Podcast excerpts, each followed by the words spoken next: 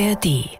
Ich merke das bei mir, dass ich sehr bereue, dass ich nicht früher damit angefangen habe, wie Jane Goodall, mir anzugucken, was der Himmel gerade macht oder mehr draußen zu sein. In Kalifornien passierte das ganz selbstverständlich, weil es einfach so schönes Wetter war, dass man immer draußen sein wollte. Ich war so gut wie nie im Haus. Hast du nachts also Hier bin ich ja das habe ich oft nicht, weil die Kojoten bei mir ja überall waren. Und auch manchmal okay. Berglöwen. Das ist dann durchaus so, dass da, da bist du dann wieder gewonnen, mit der Freiheit. Ja. da bist du dann wieder an den Grenzen deiner Freiheit. Ne? Da Beim bist Kojoten. du dann doch froh, wenn du da. ja. Der Kojote oh, begrenzt heißt, die Freiheit. Ja, der, ganz genau. Tut er wirklich. Ganz konkret, ja. Birds flying high, you know how I feel. Sun in the sky, you know how I feel. Breeze drifting on by, you know how I feel. Herzlich willkommen bei Freiheit Deluxe. Mein Name ist Jagoda Marinic. Ich bin Autorin, Kolumnistin und Host dieses Podcasts. Alle 14 Tage spreche ich hier mit interessanten Persönlichkeiten über das Thema Freiheit. Meine Gäste sind Menschen, die mich über Freiheit nachdenken lassen, die Debatten anregen oder mich durch ihr So-Sein inspirieren. So wie mein heutiger Gast. Sie ist eine Frau, die ich auf vielen Ebenen und in vielen Freiheitsfragen faszinierend finde. Da wäre die Freiheit, seine Fantasie in diesen Zeiten zu verteidigen und mit ihr Millionen Menschen zu begeistern. Die Freiheit, sich die Welt eigen und eigensinnig zu erschließen. Nicht nur ein Kind dieser Zeit zu sein und doch diese Zeit zu prägen, weil Leserinnen und Leser einen inneren Zugang zu ihren Figuren finden. Sie arbeitet mit Worten und ist doch keine Wortarbeiterin, sondern eine, die fliegt. Sie ist Geschichtenerzählerin von über 60 Büchern, darunter Weltbestseller wie Tintenherz. Sie ist aber auch eine Frau, bei der man stundenlang bis mitten in der Nacht am Lagerfeuer sitzen könnte. Manchmal denke ich, sie kommt aus einer anderen Zeit. Welch Glück, dass sie zu uns kommt. Herzlich willkommen bei Freiheit Deluxe, liebe Cornelia Funke. Vielen Dank, Herr Guder. Und wir kommen ja alle aus anderen Zeiten, oder? Ja, da weißt du mehr als ich drüber. du, du, hast da ähm, Antennen und Informationen, an die ich noch nicht dran darf anscheinend. Da musst du mir auch nachher darüber erzählen. Ja, wie man, wie man das weiß. Also du bist da so sicher, dass ich äh, versucht bin, dir zu glauben. Ja, ich bin da ziemlich sicher. Mhm. ja, wenn ich dich sehe, dann werde ich mir auch immer sicherer. Und ähm, wir haben ja nur eine kleine Vorgabe in unserem Freiheitspodcast, nämlich, dass der Gast ein Freiheitszitat dabei hat, von dem ich vorher nichts weiß. Und daher, welches hast du dabei? Ja, das war gar keine leichte Aufgabe, muss ich sagen. Ich habe da gestern die interessantesten Interpretationen von Freiheit gehört. Und da jetzt kommt das, was mich mit Abstand am meisten überzeugt und auch berührt hat. Und zwar ist das auf Englisch und geht folgendermaßen. I'll tell you what freedom is to me. No fear. I mean, really, no fear. Und das Zitat ist von Nina Simone. Das ist verrückterweise ein sehr beliebtes Zitat. Das ist nicht, dass es viele ah, waren, aber es ist das freut mich eines, ungemein.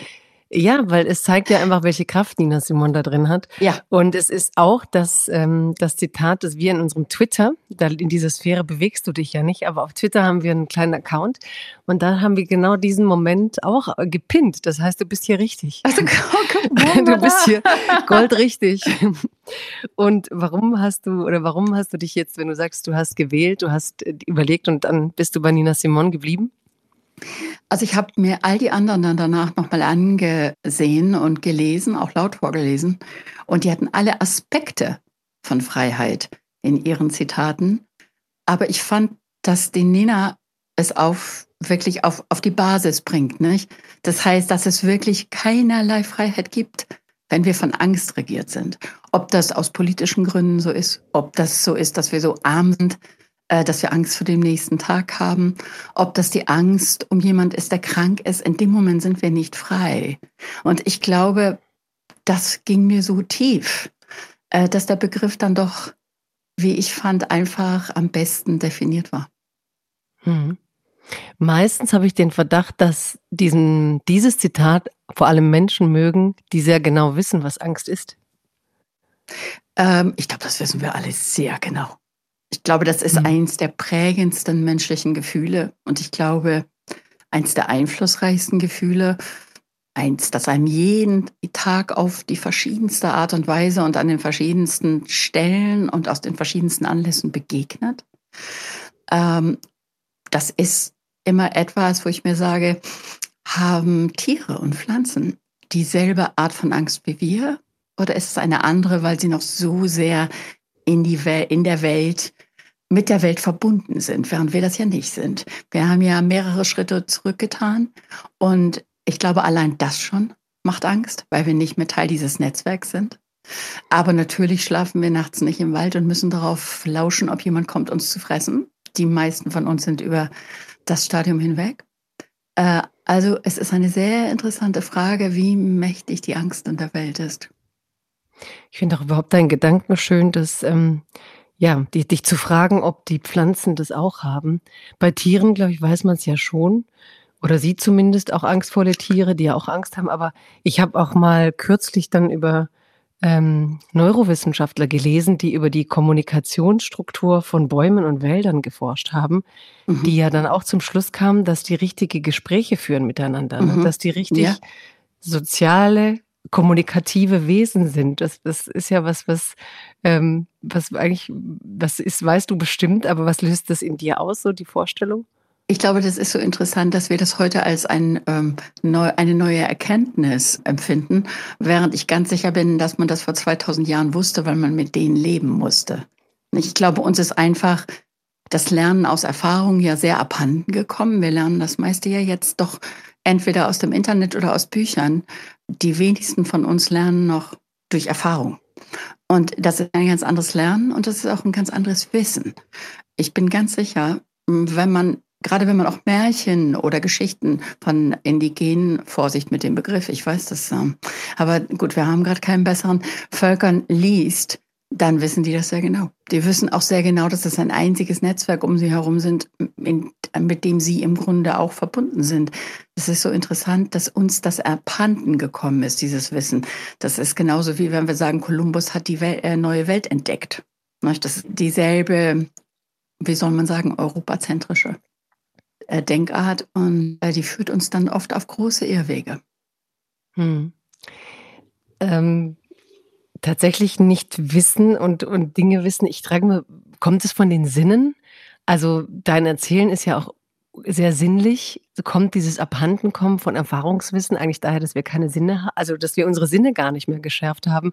Ich denke immer, wenn du das so beschreibst, man liest ja immer oder bekommt es auch in den sozialen Medien eingespielt, wie viele Menschen heute mit Angststörungen leben oder ne? wie sich sozusagen ja. auch die ganzen unter Mental Health läuft, ähm, wie sich das ähm, fast pandemisch muss man ja sagen, wenn man wenn man die Zahlen liest, was da passiert. Ist das was von du von dem du glaubst, das passiert uns, weil wir genau diese Art Verbindung und Gespräch mit uns nicht haben, weil ich muss bei dir auch immer so, wenn ich es gleich sagen darf, mich fasziniert es oft auch, wie du über dich selber redest, also über deine Art, die Welt zu erfahren. Es ist nämlich fast, als wäre Cornelia du, aber auch eine Freundin von dir.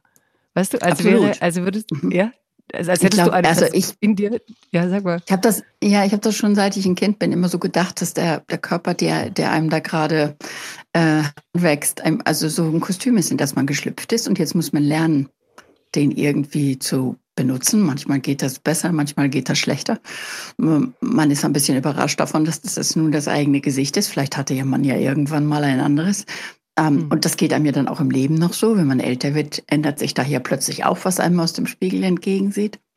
Ähm, ich habe immer das Gefühl, dass ich sehr jeden Tag so ein bisschen verwundert über das bin, was mir passiert und wo ich gerade bin. Und ähm, ich glaube, das ist was, warum ich auch sehr gern in der Gesellschaft von Kindern bin, denn die haben das ja auch, dieses jeden Tag die Welt so ein bisschen neu entdecken. Und Gott sei Dank ist mir das irgendwie nicht abhanden gekommen. Also ich kann immer noch vollkommen staunend vor etwas stehen, was ich noch nie gesehen habe und sagt das dann meist auch noch laut. da kann ich dann nur hoffen, dass niemand das gerade hört. Auf jeden Fall habe ich mir das äh, erhalten und ich glaube, das ist eine der glücklich machendsten Fähigkeiten. Ich habe als ich da gestern für dich auf der Suche nach Zitaten war und dann offenbar ein Zitat fand, was alle finden. Ähm, nein, nein, nein, vielleicht drei. Ich wollte nur das Einzige, was sich wiederholt hat, ja. Ja, interessant. Alle, ne? Also es freut ja, mich ja. wirklich für Nina sehr. Ähm, aber da bin ich unter anderem auf ein Zitat aus, äh, zu einem ganz anderen Thema gestoßen, nämlich dass die Quelle des Glücklichseins, ich glaube, das war William Morris, die ist, dass man jeden Moment leben kann und dass man die kleinen Dinge ganz bewusst wahrnimmt. Ich glaube schon, dass aufgrund auch des sozialen Drucks, den unsere ja doch sehr schnelle und sehr laute Welt permanent auf uns ausübt. Wir sind uns dessen ja fast gar nicht mehr bewusst, aber das ist halt so. Oh Gott, das muss ich noch ausfüllen. Oh Gott, ich habe ja das noch. Oh, ich habe die E-Mails noch nicht. Äh, Doch, wir sind, wir sind uns ja in einem total bewusst. Also ich habe ja wirklich. Aber ja, ja, ja. Ich habe alle sind so kurzatmig geworden, weißt du, wenn du im Nein, Alltag mit so redest, hast du immer das Gefühl, dass alle so, ich, bin gerade dahin und, und jeder hat gerade so ein bisschen, so wie Comics, wo alle angerannt kommen und dann, dann hinter, hinter sich so Staubwolken äh, aufwirbeln, weil man irgendwie alle denkt, alle müssen gerade irgendwo hin, kommen gerade von irgendwo her. Also ich meine mich natürlich inklusive. Also dieses, äh, wir träumen dann alle von Entschleunigung, während wir uns aber jeden Tag schneller machen. Ne? Ja, weil interessanterweise das Prinzip der Entschleunigung sozial ne, ja nicht anerkannt ist. Wenn ich jetzt zum Beispiel, das habe ich ganz interessant gemerkt, sage, so Leute, ich bin jetzt 65, ich werde jetzt versuchen, den, die Momente noch bewusster zu leben und auch weniger zu arbeiten und weniger nur dazusetzen und die Welt anzustarren, weil ich merke, dass ich das Alphabet der Welt überhaupt nicht kenne. Vor allem nicht der natürlichen Welt. Und ich werde das jetzt mal versuchen mit nicht so viel tun. Da kriegt man meist erschrockene Blicke. Hm. Denn wir alle definieren uns ja doch fast ausschließlich durch das, was wir tun. Und nicht so sehr dadurch, ähm, die Italiener haben ja dieses schöne Wort dafür, la dolce fanien, das hm. süße Nichtstun. Nicht? Das, ist, das ist ja fast verpönt, das ist ja ein Tabu. Ich habe da vor kurzem äh, noch mit ähm, einigen der Künstler geredet, die, die hier zu Besuch kommen und habe gesagt, wenn wir im Grunde das Leben ein bisschen anders leben wollen und vielleicht auch anderen sagen wollen, dass wir das jetzt mal anders leben, dann gehört dazu, dass wir faul sind. Dann gehört dazu, dass wir einfach in der Sonne sitzen. Dann gehört dazu, dass wir nicht permanent dieses Gefühl haben, uns durch Leistung rechtfertigen zu müssen. Und ich glaube, dass der Gedanke fällt uns allen schwer. Da nehme ich mich nicht aus nicht durch Leistung rechtfertigen zu müssen. Was für ein Satz, ne? Als wäre die Existenz überhaupt etwas, wofür wir Rechtfertigung brauchen, ne? Als wäre der alte puritanischer Gedanke. Ja, ja, ich ja. glaube, es kommt ja, wirklich ja. noch aus dem puritanischen Denken, dieses durch Arbeit, ähm, nicht, ähm, zeigt man, dass man ein wertvoller Mensch ist und kommt dann gleich in den Himmel. Äh, dieses Denken ist, glaube ich, so sehr in uns, dass wir ja auch Kulturen verachten, die das nicht tun. Das war ja ein Teil der, Koloniale, die, der, der kolonialen Katastrophe, dass da unsere hektische Lebensart übertragen wurde auf Länder, wo das noch nicht passiert war, wo dieser Virus teilweise noch nicht zu Hause war. Und wir haben den dann sehr energisch und entschlossen in der ganzen Welt verbreitet und gesagt, die sind ja faul, die sitzen ja nur da, die gucken ja tatsächlich den Himmel an oder was machen die denn da? Das ist ja heute noch so, dass das im Grunde als nichtsnutzig oder als nicht wertvoll betrachtet wird, außer wir nennen es Meditation. Und dann hat das mhm. auch wieder einen Sinn. Und dann ist das ja auch nur wieder dafür da, dass wir länger leben und dass wir generell gesünder sind und äh, nicht ganz so gestresst. Ja, ich, ich kann das so gut verstehen, weil also meine Familie kommt ja eigentlich von einer Mittelmeerkultur und ich mag eigentlich so, glaube ich, ursprünglich katholische Länder, ne, also wie Italien, wie du es ja. beschreibst, gegenüber, dass man tatsächlich nochmal so anders war, auch wenn das jetzt dann heute gern als Klischee verbreitet wurde, aber es gab vor 25 Jahren am Mittelmeer auch eine mediterrane Zeitkultur, würde ich schon sagen, kulturell. Ja. Und dass sich das immer mehr auch angeglichen hat, ne? dass der Norden, wo man so ne, von alten Kämpfen hier in Europa mit dem Süden, aber dass wir schon das Gefühl haben, so die Siesta muss in diesen Zeiten verteidigt werden. Oder in meiner Kindheit war oft, weil es auch so heiß war, im Sommer war dann von zwölf bis fünf waren die Läden dann zu, weil es war eh zu heiß ja. und dann konnten äh, alle nach Hause, dann hat man wirklich noch gekocht miteinander, gegessen, dann gab es eine Siesta und um fünf war man dann eben wieder im Laden bis acht. Da hatte man auch seinen acht-Stunden-Tag, aber, aber ja. eben in zwei Teilen. Und, ähm, und dann kam ja Fast Food. Ich weiß noch, dass in Dalmatien, als das erste McDonalds aufmachte, haben die Leute gelacht. Na, wer soll ja, denn Plastikfutter ja. essen? Das, das, das ja, zu Hause ist doch richtiges Essen. Und heute hat man in den Hauptstraßen da natürlich McDonalds und niemand hat mehr Zeit zum Kochen. Also dieses Dilemma von, wie du sagst, von, von einer Zeit, die uns eigentlich das, das, ja, das Gucken weggenommen hat. Ja, weggenommen fast, finde ich, wenn du das so erzählst. Weil man will ja, ja selbst. Ist, ja, ja es, es liegt natürlich auch am Wetter. Da wollen wir jetzt mal gar nicht drüber diskutieren. Die Sonne verführt dich viel mehr nach draußen zu gehen. Ich glaube, das ja. ist ein Virus, der ursprünglich aus dem Norden kommt, diese Geschäftigkeit. Nicht? Um mhm. sich warm zu halten, könnte man sagen. Also ähm, ich habe mal eine ganz interessante ähm, Interpretation gelesen. Ich glaube, das waren Ethnologen, die sagten, als Nordmensch weiß man, man überlebt den Winter nicht, wenn man nicht wie ein Berserker im Sommer arbeitet. Das heißt, man muss Proviant anlegen und dann kommt der Winter, dann kann man nur noch stillhalten und hoffen, dass man den überlebt. Äh, mhm. Äh, Im Süden äh, gibt es diesen Druck nicht. Das heißt, äh, es hat schon etwas ganz, einen ganz ursprünglichen Auslöser, dass unsere Kulturen sich in der Hinsicht dann auch so anders entwickelt haben und die nordische Kultur, wie man sie nennen will, dann auch immer mehr invasiv wurde im Süden ich habe ja das Glück, dass ich hier so auf dem Land gelandet bin. Glaub mir ja, Guter, die Läden machen hier von eins bis vier zu. Und mhm. meine Handwerker lassen den Hammer um ein Uhr fallen und sagen, Cornelia, dobbiamo mangiare. Wir müssen jetzt essen gehen. So, und das heißt, äh, nicht? das heißt, ich war ganz überrascht. Ich konnte gar nicht glauben, dass es das tatsächlich gibt. Und ja, ich vor allem aus den USA kommen. Ne? Ja, Wenn du, also, ja, wir müssen auch gleich erzählen, wo du bist. Ich meine, viele wissen schon, aber vielleicht manche noch nicht. Du bist ja, ja wieder Europäerin. Nach Jahren in den USA bist du jetzt wieder Europäerin. Und wenn du sagst hier, wo stellen wir uns dich denn vor? Ich, dann stellt man sich in der Nähe einer kleinen, wilden und, und sehr störrischen Stadt namens Volterra vor. Ja, ja, die auf einem Hügel liegt und eine 3000 Jahre alte Mauer um sich rum hat. Und ich habe das hier mal irgendwann so von jemandem gehört, der mich fragte, wie denn Berlin aussähe und ob das denn eine Stadt wäre, die auch auf einem großen Hügel steht, weil er ja wusste, Berlin ist wichtig. Und da Volterra wichtig ist und auf einem Hügel steht, muss das ja mit Berlin genauso sein. Und ich sagte dann, nein, Luca, nee, da ist kein Berg in der Nähe. Das ist nur hier so, weil er halt nie von hier weggegangen ist. Für, für ihn ist Florenz schon beunruhigend, weil es zu mhm. groß ist. Das heißt, wir denken immer, das Leben hätte sich schon vollkommen verabschiedet. Aber ich weiß nicht, ob es dir so geht. Es ist sehr tröstlich zu sehen, dass es sich auf dem Land teilweise durchaus noch hält. Nicht? Mhm. Weil die Hitze kommt, man kann nicht auf dem Feld arbeiten. Das, die Siesta kommt, die hat ja nicht in äh, air-conditioned Büros, muss man sich darüber keine Gedanken machen. Nicht? Aber wenn man in der Hitze arbeitet, schon. Wenn man das nicht tut, ist das ja menschenverachtend, was natürlich im Süden der USA unter, äh, in den Bedingungen der Sklaverei trotzdem passiert ist. Da wurde dann die westliche Art zu arbeiten, äh, trotz der Hitze, durchgesetzt. Hm. Ähm, ich habe es von spanischen Freunden mal gehört, die sagten, Cornelia, früher, da sind wir um sieben aufgestanden, zur Arbeit gegangen und dann haben wir drei Stunden Siesta gemacht und dann haben wir weitergearbeitet. Jetzt ist das Schlimme, wir müssen immer noch um 7 Uhr aufstehen und wir müssen noch genauso viel arbeiten, aber die Siesta ist gestrichen.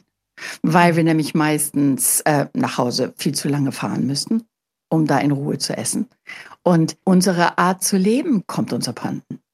Weil wir dadurch auch nicht mehr so lange nachts zusammensitzen können, weil wir jetzt plötzlich wissen, dass der Arbeitstag alles andere gefressen hat.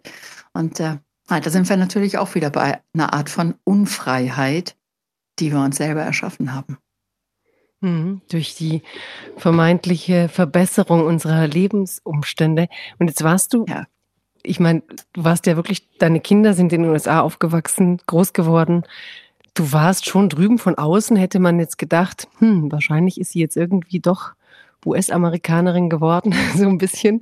Mhm. Ähm, und äh, jetzt kommst du nach Italien. Und was hat dich jetzt, welche Freiheiten hast du da innerlich gebraucht, um zu sagen, ich will das hinter mir lassen. Ich will nochmal zurück nach Europa, aber nicht nach Deutschland, wo ich ja eigentlich herkam, sondern ich will nach Italien. Oh, das ist natürlich immer sehr komplex, nicht? wie sich solche Entscheidungen treffen. Und dann lässt sich aber diskutieren, ob wir diese Entscheidungen wirklich selber treffen oder ob da irgendwelche genetische Programmierungen oder Sternenstaub im, im, im uns dahin bringt, keine Ahnung. Auf jeden Fall ist es so, dass ich 16 Jahre in Kalifornien gelebt habe das Land der Freiheit sagt man ja dann doch nicht. Und in mancher Hinsicht ist Kalifornien das vermutlich auch. Ich glaube immer noch, dass Kalifornien, was so das sich selbst verwirklichen oder einfach dies oder der sein, der man sein will, wahrscheinlich einer der extremsten Orte auf Erden ist, weil es da in vieler Hinsicht möglich ist.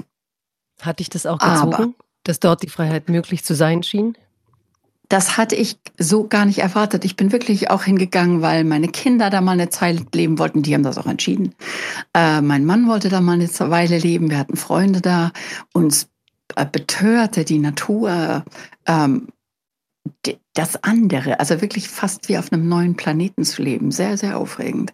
Ähm, ich habe Kalifornien so viel zu verdanken, dass ich jetzt wahrscheinlich 15 Stunden reden würde, wenn ich das versuchen würde zu erklären. Das hat mich grundsätzlich verändert. Und das hatte aber ganz, ganz viel durchaus auch mit dem Denken der Menschen zu tun, aber vor allem auch mit der Natur.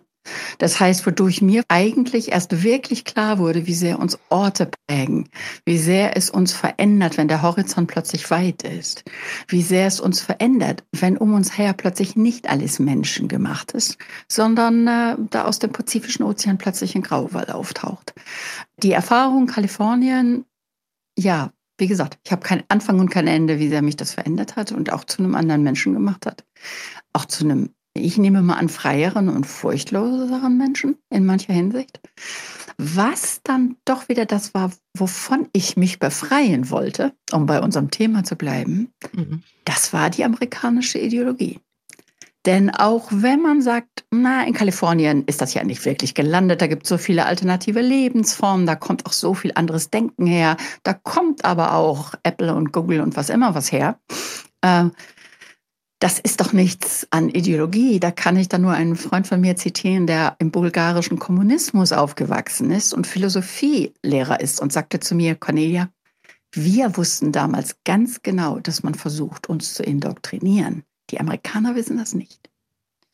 Das ist ähm, natürlich die Gefahr, wenn man sein Land für das, ähm, der, ja, das Hauptland des, der Freiheit ähm, hält und wenn man glaubt, dass das einen davor beschützt, einem Dogma nachzulaufen. Aber je länger ich in den USA lebte, desto mehr merkte ich, ja, da gibt es bestimmte Arten von Dogma. Zum Beispiel, dass man alles irgendwie gerade biegen kann. Das kann sehr hilfreich sein, kann aber manchmal dann auch dazu führen, dass man akzeptiert, dass manche Dinge sich nicht reparieren lassen. Das gerade andere ist Schönreden oder was meinst du mit gerade biegen? Nee, die glauben wirklich, sie können was wieder gerade biegen.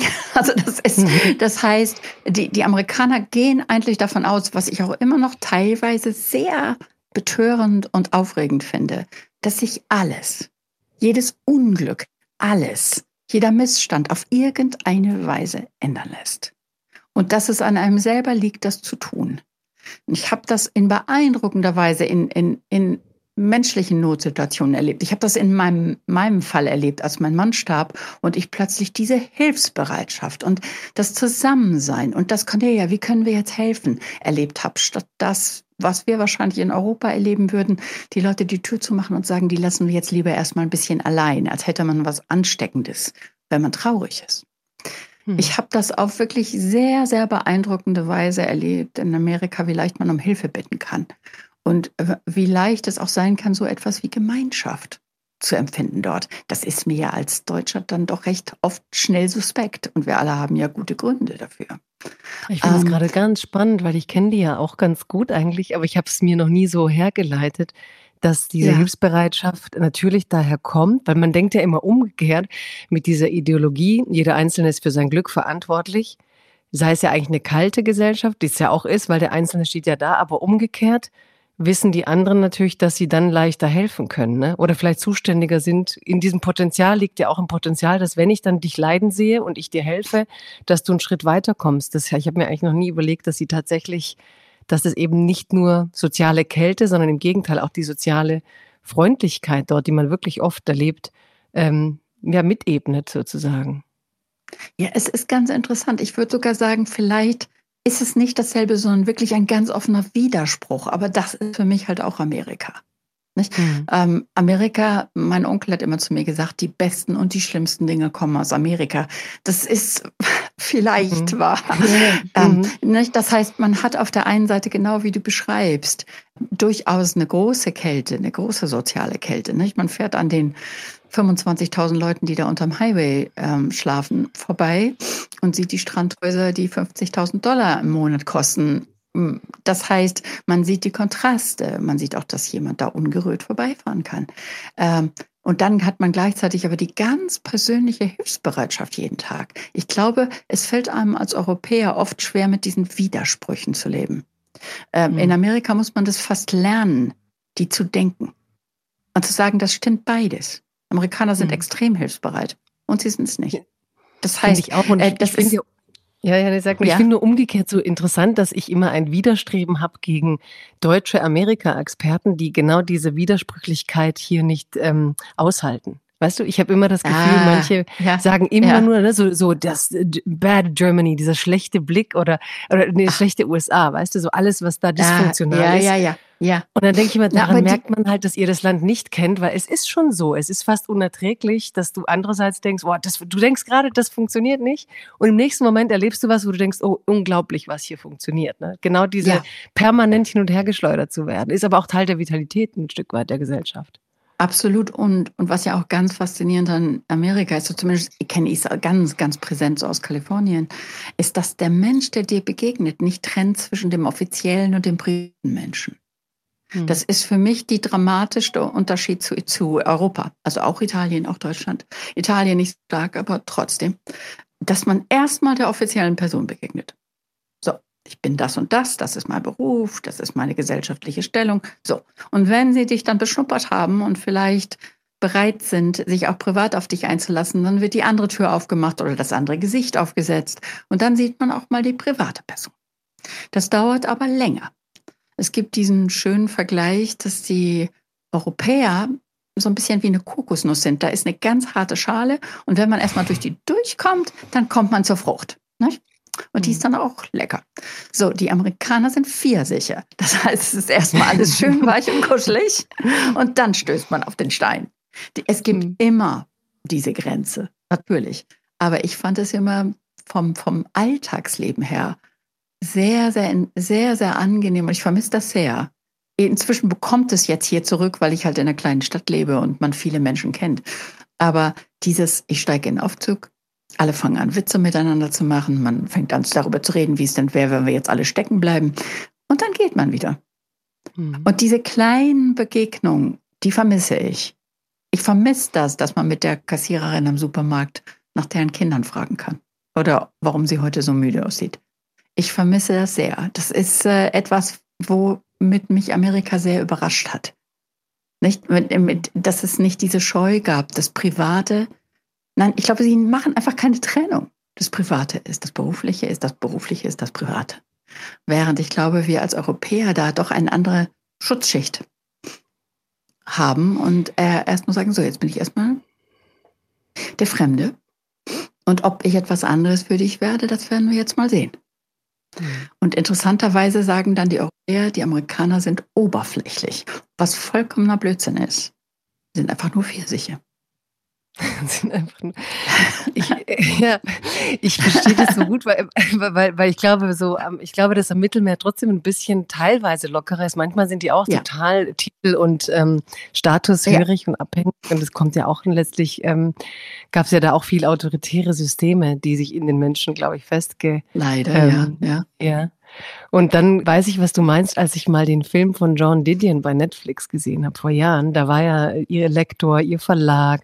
Ähm, da, da merkst du natürlich, wie persönlich und eng diese Autorenbeziehungen auch mit ihren Verlegern und Agenten waren und ja. wie sie diesen Mensch in ihr gesehen haben. Also egal, wie groß das Talent war, die Gabe, die Bewunderung galt natürlich dem Ergebnis, dem Werk aber vielmehr ja. den menschlichen Bedingungen, dass es schafft. Ja, also ja. was ja. für ein Mensch man sein muss, um so ein Werk zu schreiben oder um so auf die Welt zu blicken. Das war die viel größere Faszination eigentlich. Und das, ja, das ist für mich auch das, was du beschreibst, dass dieses Private, dieses Menschsein und es ist einmal auch eine Freiheit, sich hinter so einer Funktion verstecken zu dürfen. Aber ja. ich fürchte manchmal auch, dass das was ist, was gerade auch in unseren Öffentlichkeiten in Europa und auch in Deutschland es den Menschen so schwer macht, sich teilbar zu machen in Teilen. Ne? Weil, das glaube ich, ja. Ähm, ich glaube, es weil, entfremdet dich auch auf die Dauer von dir selber sehr. Mhm. Und, und es macht auch spontane Begegnungen sehr viel schwieriger. Nicht? Weil man ja erstmal über diese Schwelle weg muss. Ich weiß noch, es ist keine angenehme Sache, über die amerikanische Grenze zu gehen. Äh, selbst wenn man zurückkommt mit einer Green Card, kann man an den falschen Beamten kommen. Gott sei Dank ist mir das selten passiert, aber es ist möglich. Und ich weiß noch, ich hatte einmal einen Immigrantenbeamten, der mich dann fragte, wo ich war. Und ich war, hatte meine Tochter besucht. Und das habt ihr ihm gesagt. Und dann lehnte er sich in seinem Stuhl zurück und sagte, Yeah, you know, it is the most important thing in life, right? The children. Think so? Und ich habe gedacht, das würde nie passieren mit einem deutschen Grenzbeamten. Dass der in diesem Moment aus seiner Rolle rausspringt, obwohl da die, die ganze Schlange steht und dir etwas sehr Persönliches über sich anvertraut. Das ist einfach der Kontrast, das sind andere soziale Spielregeln. Die haben auch ihre Schattenseiten. Aber Fall. ich, nicht, aber so fürs Alltagsleben hat mir das oft das Herz gewärmt.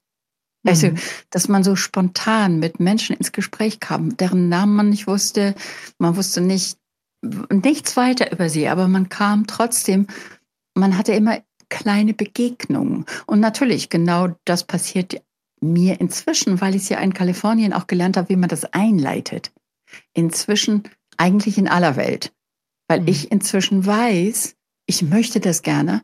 Ich möchte auf die Art Menschen begegnen und nicht mit dieser Fassade. Äh, Passiert es mir dann in Europa genauso? Nicht? Ich glaube, dass wir alle durchaus diese Sehnsucht auch nach solchen Begegnungen haben. Hm. Zwei Fragen. Also die eine vielleicht eher so, was du meinst, diese, diese, diese, diesen, Moment mit diesem Grenzbeamten. Also ich finde, das sind, ähm, ich, ich kenne die auch und das sind echt so, apropos Freiheit, so Momente, wo ich so erlöst ja. bin von den Strukturen, ja. die wir ja geschaffen ja. haben, nur um Zusammenleben zu sichern. Ja, wir haben ja, Grenzen und das Ganze nur geschaffen, weil wir vermeintlich dadurch, zeigt, wie viele Probleme das macht, äh, das menschliche Leben irgendwie organisieren können. Und wir sehen ja auch, wie viele Kehrseiten das hat. Und äh, in so einem Moment kannst du echt so kurz aufatmen, so als würde jemand mit dir kurz sich darauf einigen, ist ja alles nur eine Konstruktion. Ja, das eigentlich ja, Wichtige das ist, ist der Mensch, den du liebst. Sehr wahr. Dieses kleine ja, Kind. Das, ja. ja, es sind wirklich und, dann äh, in dem Moment Freiheitsmomente. Ja, ne? das sind, Vielleicht ja, machen die uns deshalb so glücklich.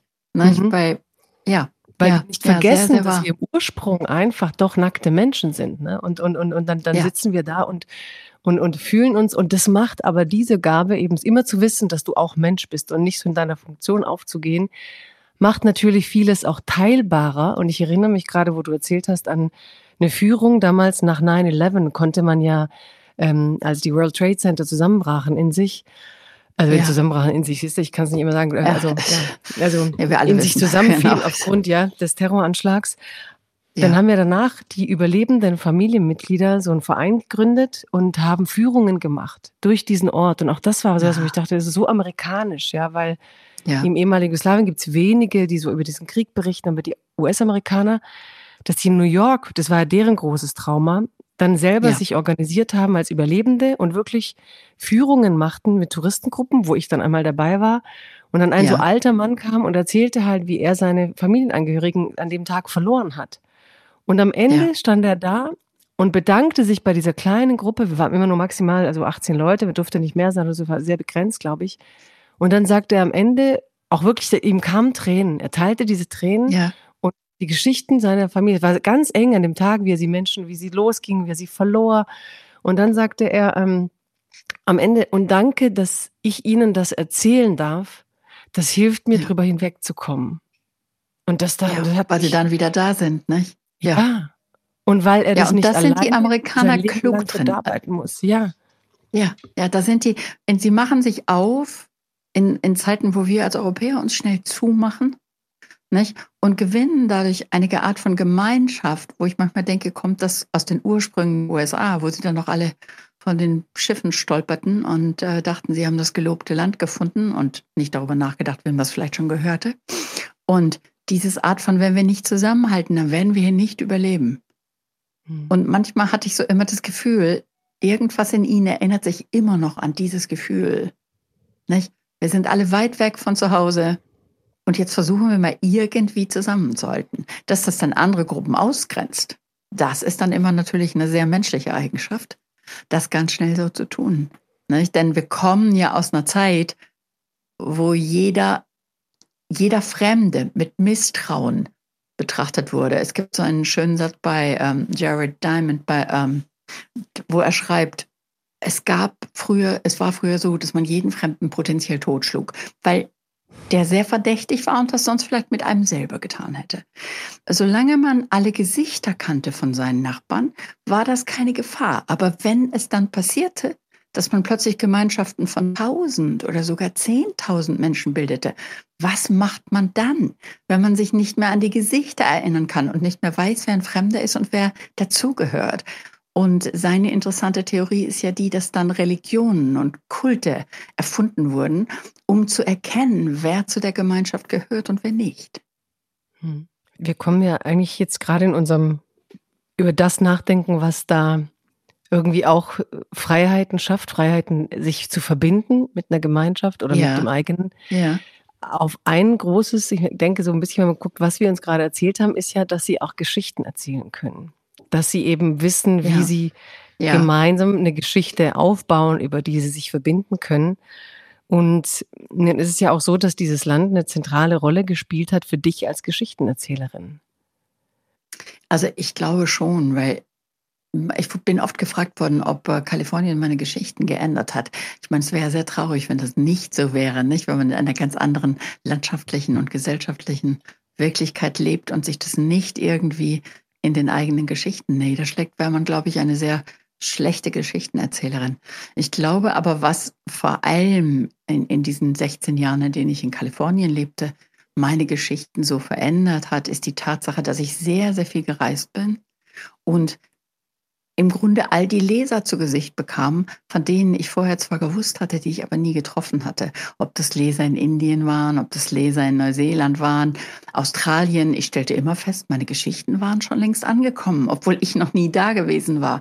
Das waren zutiefst bewegende Erlebnisse. Ich erinnere mich, dass ich in Mexiko irgendwann einfach nur noch weinend auf der Bühne stand, weil die alles über meine Bücher wussten.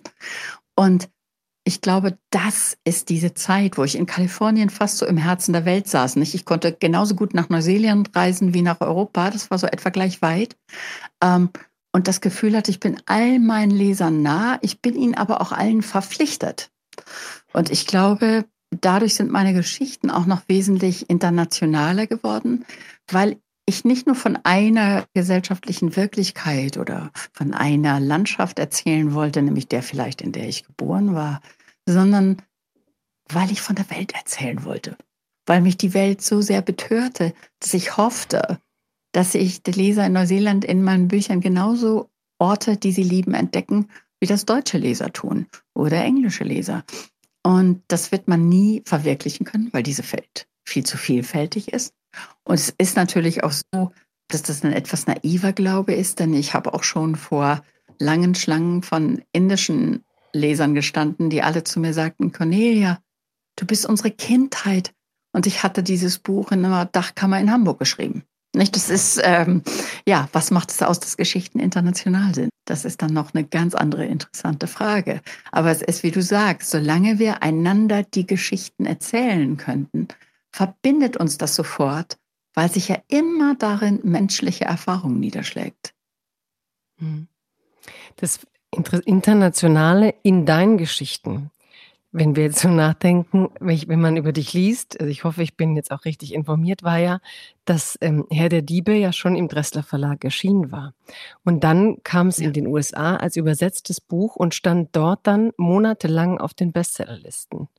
Mhm. Das heißt ja verrückterweise, dass es war ja schon in Deutschland erschienen.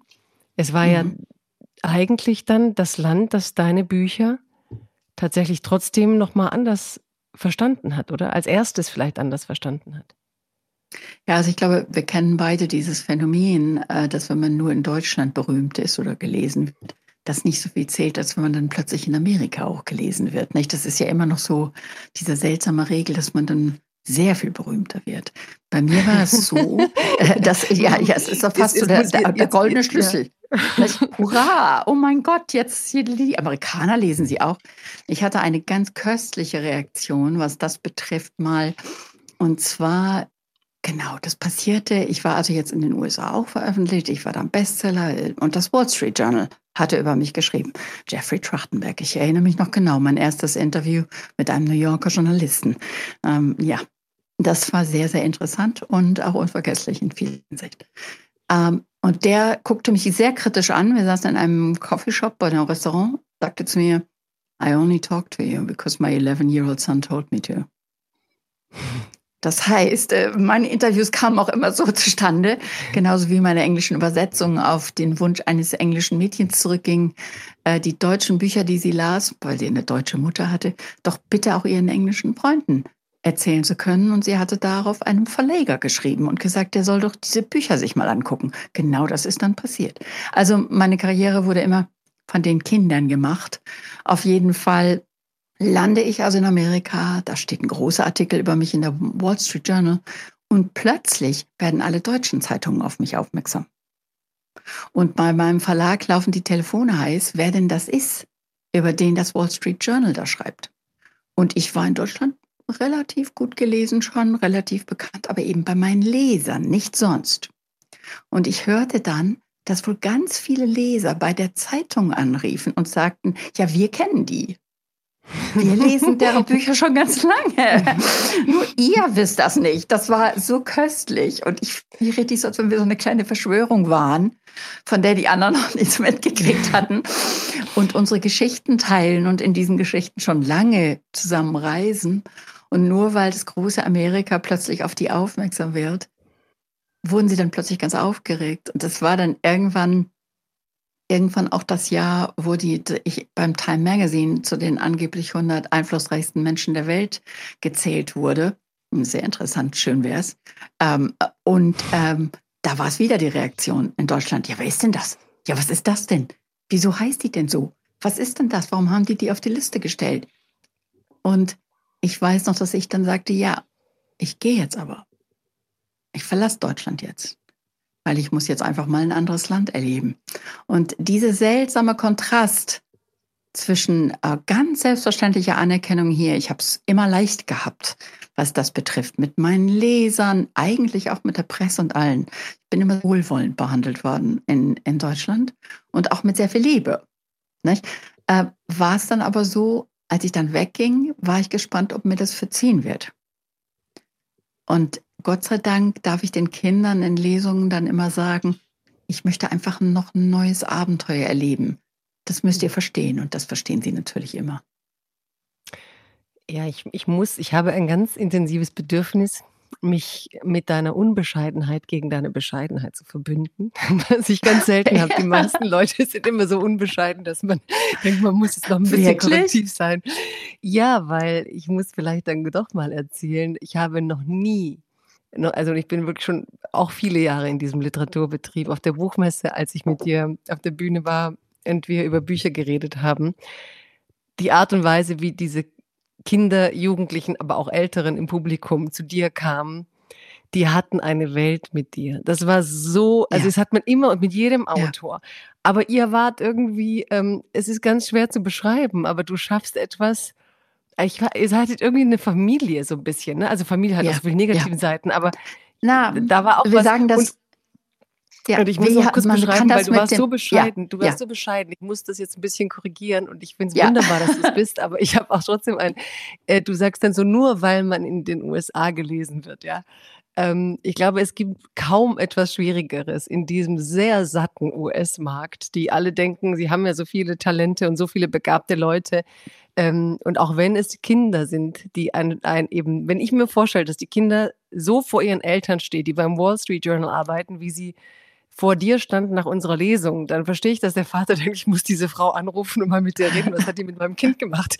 Also es ist ja schon diese Gabe, äh, und das in den USA auch auszulösen, die aber, deswegen komme ich drauf, die ja so eine starke Erzähltradition haben. Also ich denke mal, es ist gerade ja. deine fast archaische Gabe und dein Mut, gerade in diesen Zeiten in Deutschland, wo viele sich das vielleicht, glaube ich, auch nicht mehr so trauen. Es gibt schon Einzelne, aber man hat auch ein bisschen Angst vor Geschichten, ne? In unserem ja. Bedürfnis nach ja. Dekonstruktion und auch auf den Theatern. Das deutsche Theater ist ja bekannt dafür, dass die Figuren fast nicht mehr in Ich reden, sondern immer in Er. Man distanziert sich immer so ein bisschen, ne? Man schafft Distanz. Ja, es ist sicherer. Und ja, und dass du diese Unsicherheit verlassen hast, darin sehe ich so eine große Freiheit in dir. Und das ist für mich eben deswegen mein letzter, ich weiß, du magst nicht, dass ich deine, deine Unbescheidenheit jetzt auf meine Seite geholt habe. Aber, aber das möchte ich schon sagen, weil das, dass du diesen Markt, der so satt ist, mit diesen Geschichten berühren konntest, der aus diesem Storytelling kommt, der auch aus, auch wenn du keine Heldenreisen magst, wie ich das gehört habe und auch nicht schreibst, aber trotzdem viel archaischer noch auch denkt und auch im oralen, zwischenmenschlichen funktioniert, das ist eine immense ja. Leistung, die dir eigentlich auch nicht viele nachgemacht haben im deutschsprachigen Schreiben. Es ist ein sehr seltsames, dass ich immer eigentlich auch dachte, ich erzähle eher Englisch oder Amerikanisch, als ich Deutsch erzähle. Aber ich glaube, das habe ich dir sogar schon mal erzählt, dass ein englischer Journalist mich dafür ausgelacht hat, als ich das mal gesagt habe. Und zu mir sagte, Oh, Cornelia, you are so German. You're all about the moon and the forest. Ähm, das heißt, äh, das war dann auch wieder sehr interessant, dass man manchmal sein eigenes Land verlassen muss, um eigentlich doch deutscher zu werden, als man es war. Nicht? Mhm. Dass man, also, als du am Anfang sagtest, jetzt bist du wieder Europäer. Ich glaube, ich war manchmal europäischer in Amerika, weil ich ja der Kontrast war. Nicht? Mhm. Und wenn man an anderen Orten ist, einem klar wird, wie anders man ist. Ich glaube fast, dass ein Teil meines Erfolges in den USA durchaus der ist, dass meine Stimme und äh, meine Art, Geschichten zu erzählen, etwas anders ist. Ich meine, J.K. Rowling kommt auch vielleicht nicht umsonst aus Europa. Es ist äh, sehr interessant, dass Amerikaner da ja sehr neugierig drauf sind und das eigentlich viel zu selten bekommen. Also von wie vielen Verlagen ich zu hören bekommen habe, ach, ich wünschte, wir hätten mehr übersetzte Literatur. Das ist, wird so schnell selbstgefällig äh, im Englischen, weil wir halt eine solche, mein Gott, die können äh, Schriftsteller aus Australien, Neuseeland, Kanada, ähm, England über ähm, verlegen, ohne zu übersetzen. Ist es unser Aber es gibt durchaus auch eine Sehnsucht. Sagen? Ist es, meine, Werner Herzog hat das ja auch. Also ist es unser Zugang, unser, ja. unser Erbe der Sagen? Also Werner Herzog hat das ja auch. Ich glaube, er sagt, die Edda sei ihm das wichtigste Buch. Ja, und das Interessante ist ja, die Deutschen sagen, haben, haben wir ja im Grunde, den haben wir ja abgeschworen, weil die Faschisten die so eifrig benutzt haben. Also ich habe das irgendwann auch, auch mal einem englischen Journalisten, der mich fragte, ob es dann ganz viele Fantasy-Autoren in Deutschland gibt, habe ich gesagt, nee, interessanterweise nicht, weil die Deutschen solche Angst bekommen haben vor dem Fantastischen und vor, vor, der, vor dem Irrationalen und vor dem Gefühl weil all das von den Faschisten benutzt wurde und sie darauf gespielt haben wie auf einer Geige. Und ich glaube, wir haben das heute noch als Tabus in unserer Kultur, wenn du das gerade vom Theater sagtest und von anderem. Das sind meiner Meinung nach alles immer noch Nachwirkungen des Faschismus. Das heißt, wir haben solche Angst bekommen vor dem, was sich da lösen kann, öffnen, wieder zeigen kann, dass wir versuchen, verzweifelt mit unserem Verstand und unserem Intellekt eine Barriere zu bilden. Aber dass wir dabei vergessen, dass die Intellektuellen durchaus fleißig mit dabei waren, den faschistischen Karren zu ziehen, viele von denen, und dass das allein kein Schutz ist.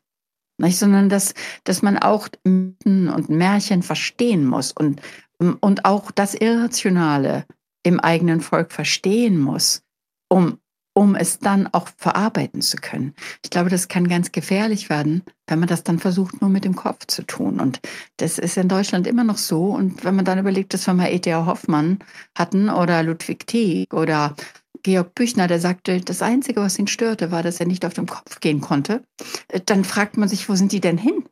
Wo ist denn all diese Leichtfüßigkeit hin, die es in Deutschland ja auch immer gegeben hat? Und all das Märchen und Geschichten erzählen, was viele Völker für sehr typisch deutsch halten. Wir wissen es besser. Wir wissen, dass die Deutschen inzwischen Angst davor haben. Hm, das denke ich auch ganz oft, wenn ich die alten Briefe lese. Ne? Wenn du die alten ja. Briefaustausch liest, der deutschsprachigen Literatur, das ist, ähm, es gibt kaum emotionaleres für mich ja. Äh, lesen als diese alten Briefe und eine, eine Verbindungsgabe, eine Freundschaftsgabe, auch eine Traumbegabung. Ja. Ja, die Leute hatten ein, eine Innenlebenssehnsucht, die wurde dann auch wieder in der Romantik pervertiert und wieder von den Faschisten missbraucht. Also man, es ist schon, schon, schon, ja. Und deswegen es gibt da irgendein, Ja, ja, es gibt da ein Zitat, ich weiß leider nicht mehr von wem, ich glaube, es war ein finnischer Schriftsteller, der mal gesagt hat, sie haben die Räuber gefangen, aber sie haben sie mit der Beute davon lassen. Hm. Das heißt, also es kommt einem so vor, als ob wir die Narben, wir haben das noch gar nicht begriffen, was die alles gestohlen haben und was sie verzerren. Und wenn das jetzt gerade wieder losgeht, dann kann, kann das sein, dass diese Wirkung wieder passiert. Und gerade deshalb müssen wir uns aber mit unserer eigenen Irrationalität, mit unserem Herzen auseinandersetzen und nicht nur mit dem Hirn. Hm. Wobei du mit beidem dich auseinandersetzt und ich würde jetzt gerne zurückkommen ja, zu deinem Ausgangszitat, no fear, no fear, ähm, ja. weil du es gerade gesagt, ja. es gab eben diese Angst vor, ja, vor dem Fantastischen und die hast du ja überwunden. Ja, ich glaube wirklich, dass die Furcht etwas sehr Verkrüppelndes ist, aber es ist natürlich eine so allgegenwärtige Macht in der Welt, nicht? Dass, dass wir uns auch jeden Tag wieder beibringen müssen, diese Furcht zu überwinden. Und die Nina Simone, von der das Zitat stammt, hat das ja viel besser noch gewusst als ich, nicht? Weil, weil sie mit Rassismus zu tun hatte und auch zu einer Zeit in den USA, wo das mit Mord und Totschlag endete. Und ich glaube, sich bewusst zu entscheiden, dass man dieser Furcht entgegentritt, die wir alle jeden Tag und jede Nacht haben. Ähm, und zu sagen, was ist denn hinter der? Fast als wenn sie so ein Vorhang ist, nicht? Hinter dem sich die Welt versteckt. Und ich glaube deshalb, es ist was, was wir nicht immer schaffen. Aber wenn wir es dann schaffen, wissen wir alle, wie sich das anfühlt. Nicht dieses Durchatmen, dieses wirklich sich frei fühlen. Und weil ich gesagt habe, die Furcht verlieren vor dem Fantastischen. Also wie hast du die Furcht verloren auf diesen Reichtum an inneren Bildern, an anderen Welten, an, ich meine, du hast im Einstieg gleich mal gesagt, du glaubst an andere Leben. Das ist jetzt auch nicht was, was man sofort und ständig hört. Ja. Ähm, du, ja. du, du, du, du bist In auch Kalifornien schon.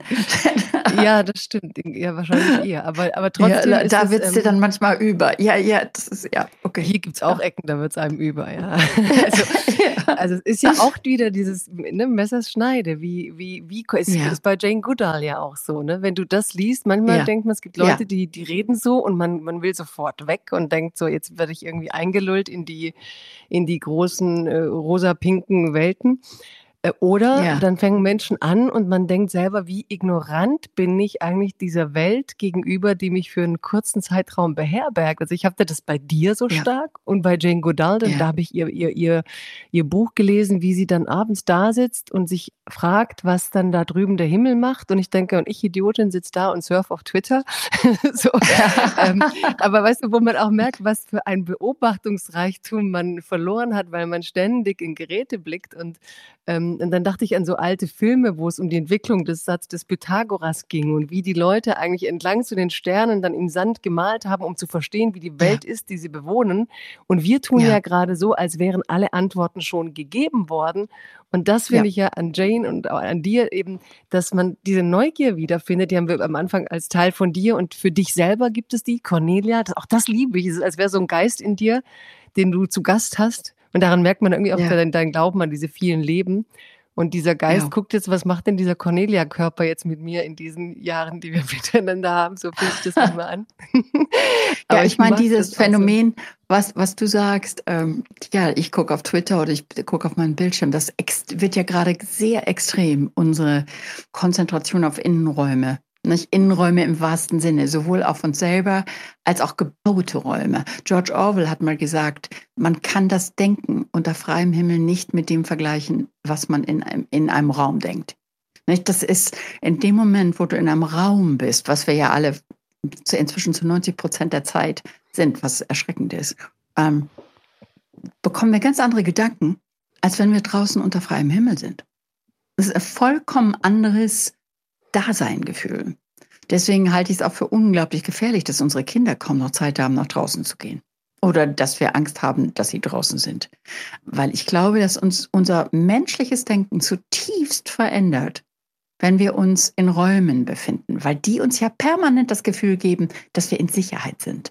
Was ja auch eine Art von Freiheit ist, könnte man sagen. Nicht? Freiheit vor Gefahr, ähm, vor Bedrohung. Und ich glaube, unser ursprüngliche Sehnsucht, Zivilisation zu erschaffen, kommt auch aus der Angst. Aus der Angst vor dem Dunkeln, aus der Angst vor dem Raubtier, aus der Angst vor all dem, was uns da draußen bedroht hat. Aber irgendwann gab es mal nur draußen. Es gab kein drinnen. Und ich glaube, wir haben so eine Drinnenwelt erschaffen. Mhm. Na, ja, aber die sind, nicht, also die, das, äh, das, was wir uns erschaffen haben, ist so anders, dass, äh, dass wir im Grunde eine Drinnenwelt geschaffen haben, was wahrscheinlich auch die Zukunft sein wird, dass das immer extremer so sein wird. Und ich merke das bei mir, dass ich sehr bereue, dass ich nicht früher damit angefangen habe, wie Jane Goodall, mir anzugucken, was der Himmel gerade macht oder mehr draußen zu sein. In Kalifornien passierte das ganz selbstverständlich, weil es einfach so schönes Wetter war, dass man immer draußen sein wollte. Ich war so gut wie nie im Haus.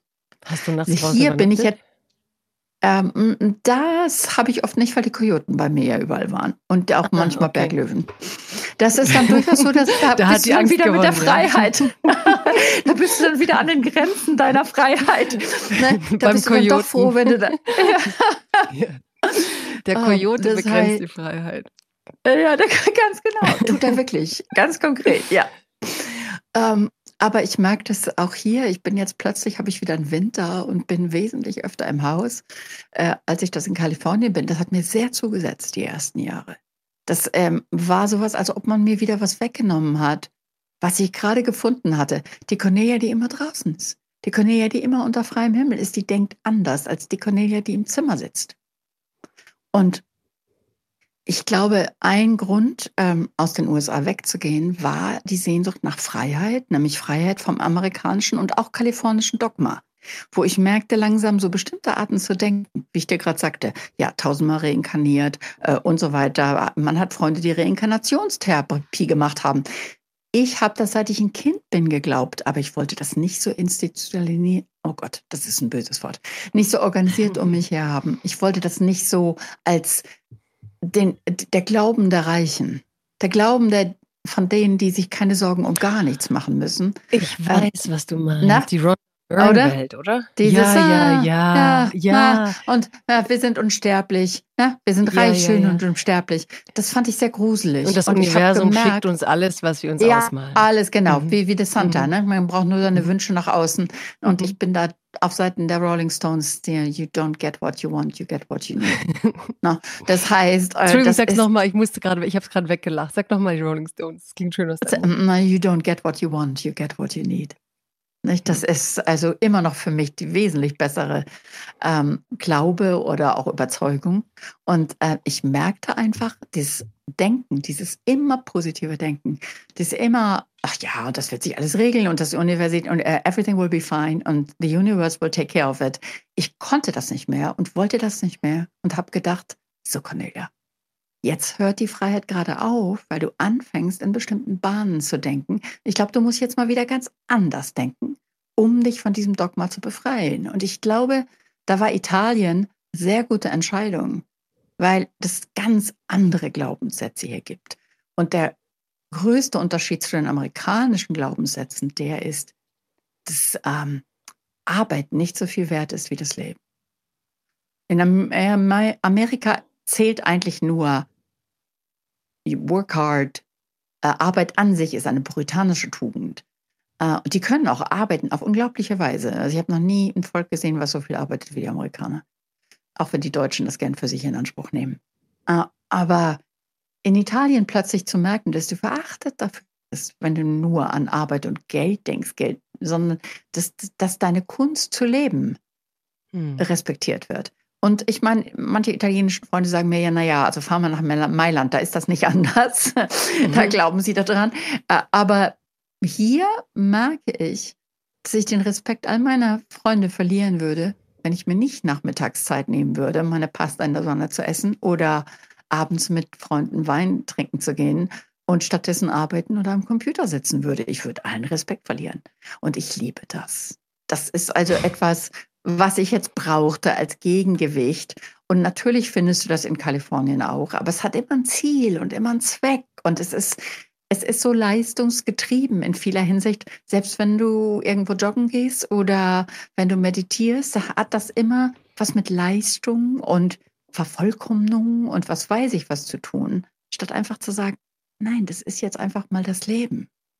Ich empfinde, merke jetzt einfach mal, was das Leben ist. Und das fällt uns so unendlich schwer, so wie wir aufgezogen, aufgewachsen sind und wie unsere Gesellschaft uns das im Grunde beibringt.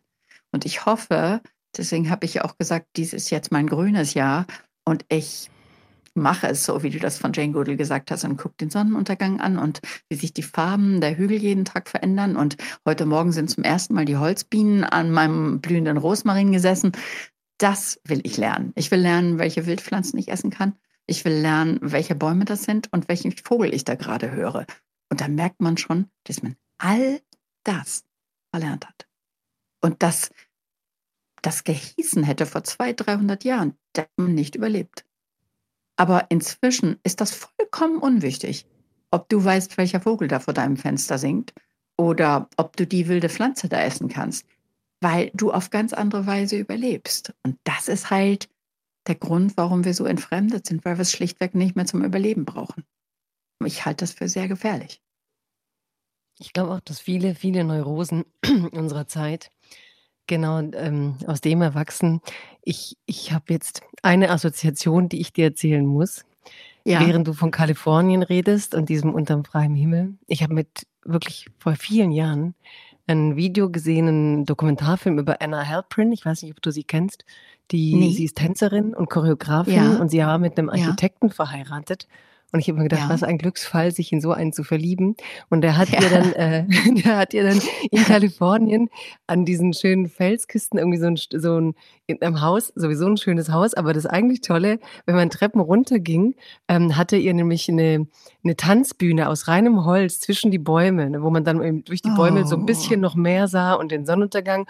Und dort hat sie dann ihren experimentellen Tanz, also auch viele Menschen eingeladen und teilhaben lassen. Ja. Und sie hatte ja. dann Krebs und sie hat irgendwie auch sich irgendwie wieder nach ihren Behandlungen da mit dem Tanz therapiert und sie ist wirklich, glaube ich, auch eine Ikone für viele so äh, Tänzerinnen ja. und Tänzer. Und dieses Bild von Kalifornien, von diesem Tanzen unter der Sonne mit zwischen diesen Bäumen auf diesen Holz, ja. weißt du, ich weiß genau, was du meinst. Man, mhm. beim Tanz oh, auch auf den sofort Sehnsucht. Sälen.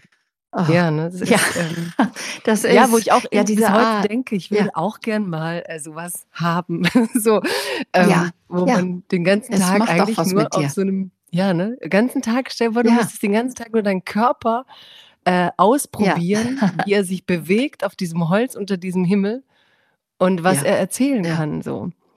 Ja, ähm, und du kommst der, du kommst der Wahrheit über die Welt so viel näher.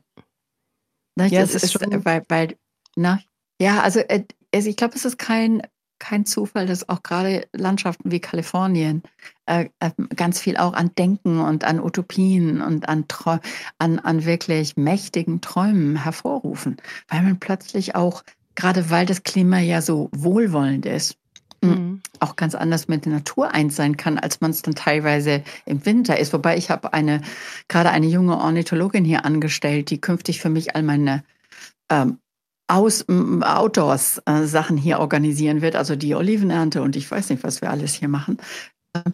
Und die Nora zum Beispiel, der macht das gar nicht. Ob das Eis kalt ist, die ist immer draußen. Nicht? Das äh, bin dann wahrscheinlich auch ich, die ich dann zimperlich bin und die kalifornische Sonne brauche, um immer draußen zu sein. Ähm, da kann man dann auch wieder von lernen, dass es natürlich auch ganz viele Menschen gibt, die haben einfach diese Sehnsucht, immer draußen unter freiem Himmel zu sein. Die gibt es durchaus noch. Und es gibt ja auch ganz viele, die das im Moment tun, die darüber schreiben und äh, Dokumentationen drehen. Und ich hoffe, dass diese Sehnsucht einfach auch gerade zurückkommt. Hm. Du hast aber, indem du dich so beschreibst, wie du ähm, gemerkt hast, dass die USA für dich nicht mehr richtig sind, auch so deinen eigenen Freiheitsdrang für mich beschrieben. Ne? Dass wenn du denkst, du langweilst dich selbst, das geht jetzt irgendwie Bahnen, in denen du ja. eigentlich nur funktionieren wirst, dann gehst du wirklich an die Wurzel deines Lebens und sagst, nö, das muss jetzt hier raus und ähm, ich bin weg. Ja. Ich bin jetzt in Italien. Und ich weiß nicht, ob es Langeweile ist. Ich glaube eher, äh, dass, das, äh, dass das die Sehnsucht nach Freiheit von Dogmen und, und vorgeprägten Gedanken ist, die ich dann habe. Dass ich, mhm. dass ich möchte weiter lernen noch. Solange Zeit ich noch habe, möchte ich immer mehr verstehen über die Welt. Das ist eine große Sehnsucht bei mir. Und wenn ich das Gefühl bekomme, mh, hm, da wird mir was beigebracht oder von mir verlangt oder mir eingeredet, was zwischen mir und der Wahrheit steht, dann versuche ich daran zu rütteln. Und, und, und ich glaube, das habe ich einfach ganz doll gemerkt. Ich, ich, dass ich das Gefühl habe, mein Denken ändert sich, aber auf eine Weise, wie ich es nicht wollte. Ich glaube, das hat dann auch damit zu tun, dass man natürlich für sich selber die Freiheit beansprucht, was ein sehr privilegierter Anspruch ist, sein bestes Selbst sein zu können. Nicht? Also gerade wenn man dann mit Menschen zu tun hat, die aus ihren Heimatländern vertrieben werden, äh, die, die auf ganz andere Weise durch Krankheiten oder durch Kriege gezwungen werden, ein Leben zu leben, was sie keineswegs leben wollten und wo ihnen, wo alle Freiheit ihnen abhanden kommt, dann ist man sich natürlich sehr bewusst, wie privilegiert man ist, zu sagen, oh, Cornelia packt jetzt ihre Taschen und sagt, mm, ich denke ein bisschen zu amerikanisch inzwischen. Ich glaube, ich brauche jetzt wieder ein Gegengewicht. Das ist natürlich ein unendliches Privileg und ich versuche das wieder gut zu machen, indem ich das dann weitergebe an andere. Das war ein anderes Zitat, was ich fast genommen hätte, das von Toni Morrison, die, was ungefähr, glaube ich, so geht, Freedom is, um, ähm, freedom, freedom has the purpose to free someone else. Ne, das heißt, wenn du frei wirst, dann musst du das weitergeben und jemand anderes befreien. Das fand ich auch sehr schön. Sehr typisch für Toni Morrison. Hm. Aber du hast was, was ich schon, du warst als junge Frau nicht so. Ich glaube halt, Du warst als, nee, ne, so was du jetzt, also du warst als junge Frau ängstlicher und hast Absolut. dir das ja auch nicht zugetraut. Das heißt, diese Freiheit, an den Punkt zu kommen, wo, wo du jetzt bist, nämlich zu sagen, ich bin so neugierig auf die Welt, ich kann nicht irgendwo sein, wo diese Neugier eigentlich abstumpft. Und wie kommst du, wie bist du da hingekommen von dieser einst ängstlichen Frau oder ängstlicheren, vielleicht nicht mal, aber schon wesentlich ängstlicher, wenn du sagst, deine Cornelia, da? Sagen wir mal eingefahrener. eingefahrener? Also viel ja. mehr verliebt in meine äh, Sicherheitszone. Und wie bist du aus der rausgekommen, ja. aus der Cornelia und aus der Sicherheitszone? Also da kann ich wirklich nicht nur mir das, also nicht sagen, oh, das liegt an meinen mutigen Entscheidungen. Ich glaube schon, dass das Leben mich da oft hingeschubst hat. Zum Beispiel wurde mir irgendwann gesagt, ja Cornelia, ist ja schön, dass du nie aus Hamburg rausgehst, aber du musst jetzt nach London kommen und Interviews geben, wenn du auf Englisch veröffentlicht sein willst. Nicht? Das, ähm, oh Gott, und mein Englisch ist nur Schulenglisch und ich musste jetzt mit Londoner Journalisten sprechen. Und der nächste Schritt ist, oh, die Amerikaner lieben das Buch, du musst jetzt mal nach Amerika fliegen, wo mein Agent mich heute noch damit neckt, dass er sagt, ich stand in der langen Schlange an der Immigration und ähm, sagte ihm, er muss alle meine amerikanischen Verleger anrufen, dass ich nie wieder nach Amerika komme, weil das ja so schwierig ist, in das Land reinzukommen. Ähm, das heißt, ich war eine sehr ich war wie so ein altes Windows-Programm, also sehr, sehr begrenzt in dem, was ich, au, mhm. was ich aushielt. Ich habe, ähm, was ein Freund mal sagte, keinerlei Frustrationstoleranz.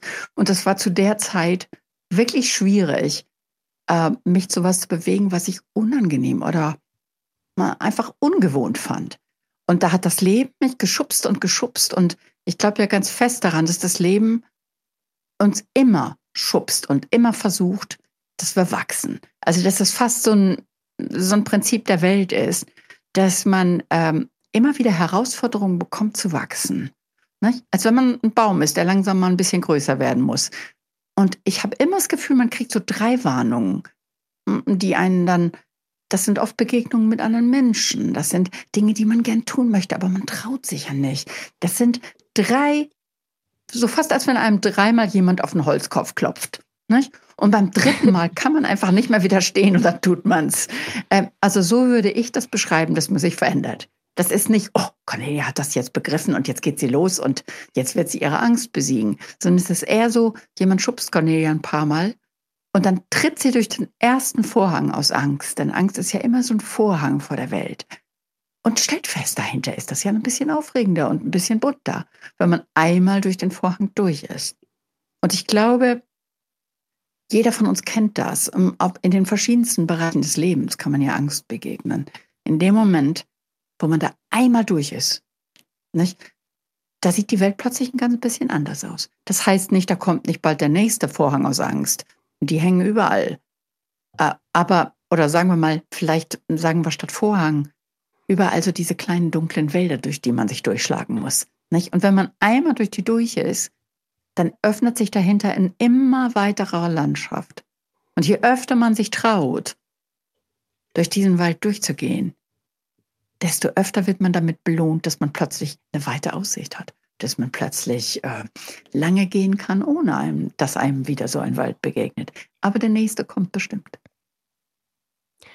Da bin ich wieder bei deinem Amerikaner, der gesagt hat, Cornelia, you're all woods and moon.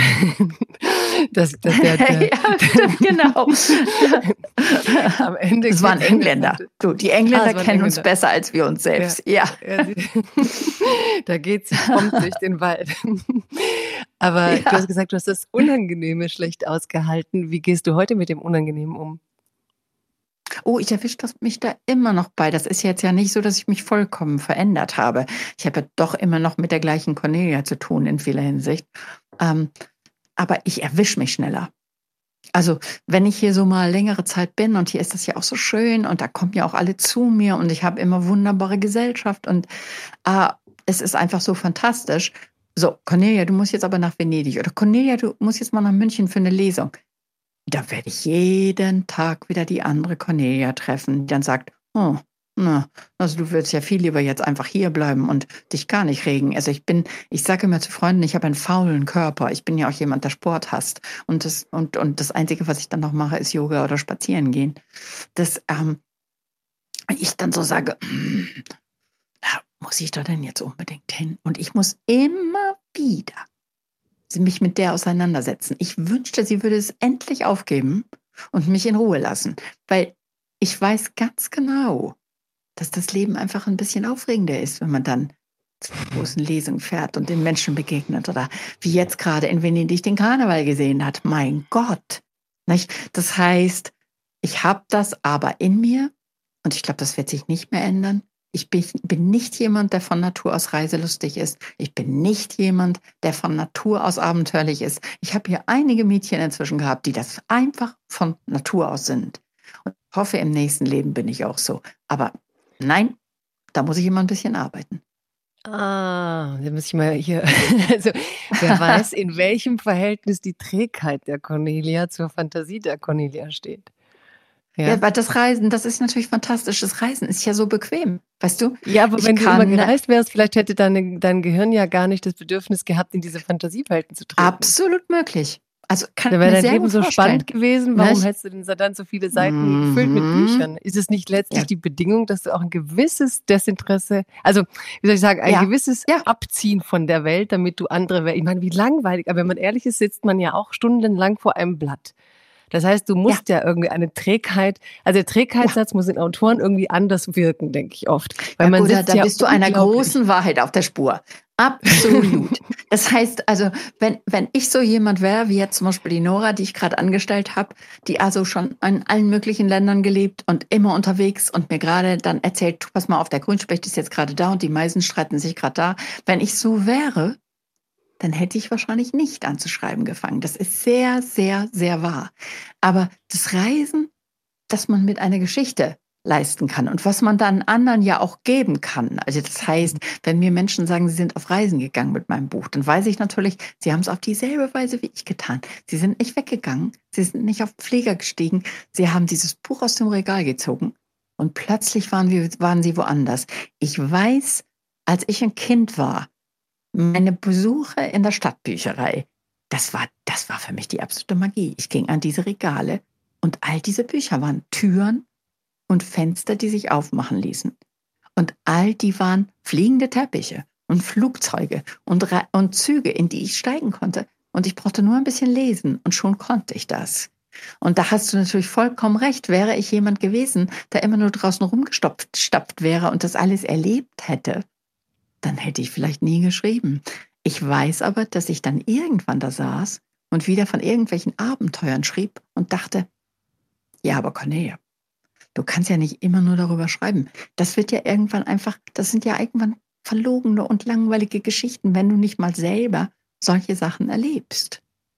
Und das war für mich eine ganz große Erkenntnis, zu sagen, irgendwann, wenn deine Geschichten wirklich ganz tief werden sollen, dann musst du die mit Erfahrung füllen. Und da sind wir wieder bei dem Mangel an Erfahrung, den wir alle so leicht haben. Denn auch wenn wir in der Welt rumreisen, wissen wir alle, wie selten das Erfahrung bedeutet oder wie selten wir Orte wirklich sehen oder erleben. Und dass wir uns so sehr von der sinnlichen Wirklichkeit der Welt entfernt haben. Aber danke, dass du das verstanden hast, dass die faule Cornelia eigentlich der Ursprung alles, allen Erzählens ist, die, die eigentlich ihren Koffer gar nicht packen will, sondern einfach nur einen Stift nimmt und sagt, sie steigt jetzt auf Drachen. Ja, ich hatte eine, eine große Sympathie für sie, sagen wir so. Ich, ich danke ich dir, weil sie ist mir manchmal immer noch ein bisschen unheimlich. Das heißt, ich kann ja auch stundenlang an einem Tisch sitzen und über wilde Blumen lesen. lesen. Und äh, dann sage ich mir immer irgendwann so, Cornelia, jetzt gehst du aber mal raus und findest die mal. Mhm. Und es gibt ja durchaus dieses Phänomen. Nicht? Mhm. Also, dass wir, dass wir ähm, in Büchern im Grunde so viel auf so leichte Weise erleben, wissen, erkennen können. Ich lese gerade dieses fantastische Buch Papyrus über die Entstehung der Bücher, ähm, wo mir das dann auch klar wurde, was das für ein Umschwung für Menschen war, als man das plötzlich in geschriebener Form finden konnte. Was andere denken, was andere erzählen, was andere gesehen haben. Plötzlich konnte man das alles teilen, nur indem man ein Papyrus aufrollte oder ein Buch aufschlug. Ist ja eigentlich immer noch unglaublich. Hm. Also ich, ich, liebe diese faule Cornelia ein bisschen, weil stell vor, du hättest, stell vor, die hätte es nicht gegeben, du wärst dann eine Reiseberichterstatterin geworden. Und auf eine Art ja. glaube ich schon, dass Autoren, wenn sie, also Geschichtenerzähler im weitesten Sinn sind ja auch im, auf eine Art die Erben der Höhlenmaler, denke ich immer. Weil die haben ja damals auch nicht ja. exakt in dem Sinn gemalt, sondern eigentlich erzählt, was sie so sehen. Ne? Ja, und was, was es letztlich so gibt und das mit Fantasien geschmückt. Und auf eine Art denke ich dann, deswegen fand, glaube ich, dass dich auch Kalifornien so fasziniert hat mit diesem unter dem Himmel gehen, weil du ja von deinem eigenen Höhlenwesen, das eine Autorin auch immer sein kann, ja. könnte, ein Stück weit erlöst wurdest. Also äh, äh ich ja. kann das alles, wenn ich äh, sozusagen du bringst einen ja auch so in die eigenen Instinkträume. Wenn ich so mit dir rede, habe ich das Gefühl, man greift so mit der Hand da ganz tief in den eigenen Fluss, ja, wo man sonst immer denkt, da ist eigentlich nur Matsch und Schlamm und merkt plötzlich, uh, wenn ja. ich das Zeug in die Hand nehme, ist ja ganz viel ja Wasser so, und ganz viele Fische. Ja, ganz, und, ja, ja, und, und, und dann kann man plötzlich äh, Matsch nehmen und Kaffeesatz lesen und das ist ja auch dieses, dieses Geschenk, das du einem machst in deiner Art, ähm, ja, mit der Welt umzugehen und sie zu erzählen und in Geschichten zu packen.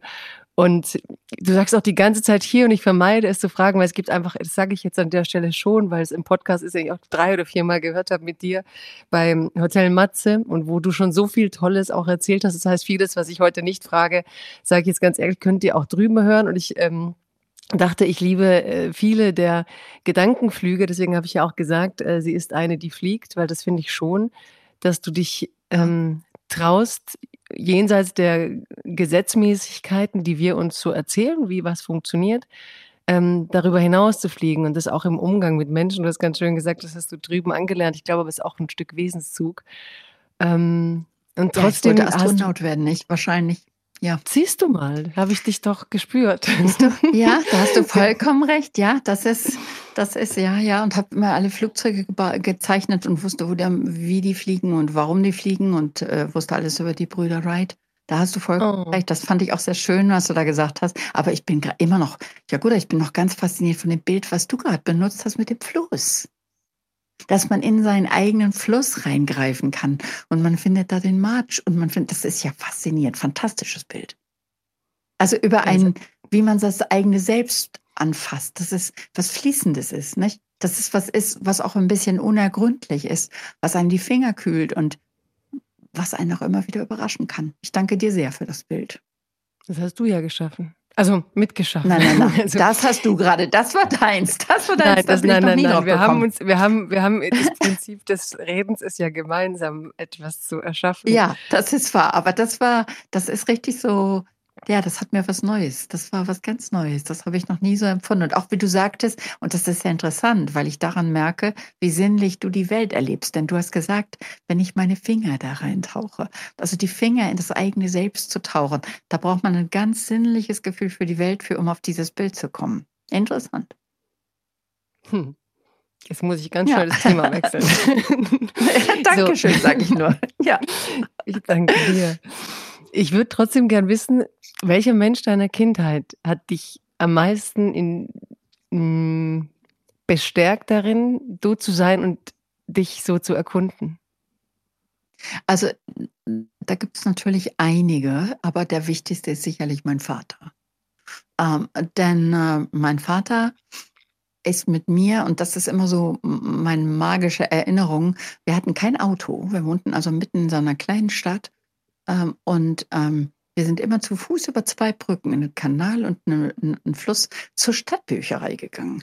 Weil die war halt so ein bisschen entfernt und diese Spaziergänge mit meinem Vater, dann rauf in die Stadtbücherei, die so eine Wendeltreppe hatte, weshalb ich sie das Baumhaus nannte. Und er ging rechts runter und ich ging links runter in die Kinderabteilung. Das ist für mich die prägendste Erinnerung meiner Kindheit. Und dann beide mit so Bücherbeute zurückzukommen. Und wir hatten beide vergessen, dass wir diesen langen Weg zurückgehen müssen und dass wir die jetzt auch alle tragen müssen. Aber wir waren immer so stolz und glücklich über das, was wir da alles gefunden haben. Und ich fing dann irgendwann auch an, die Bücher zu lesen, die mein Vater sich aussuchte. Ganz viele Action-Thriller auch. Und hm, ich habe sehr ungewöhnliche Lesekultur nachher gehabt als Teenager.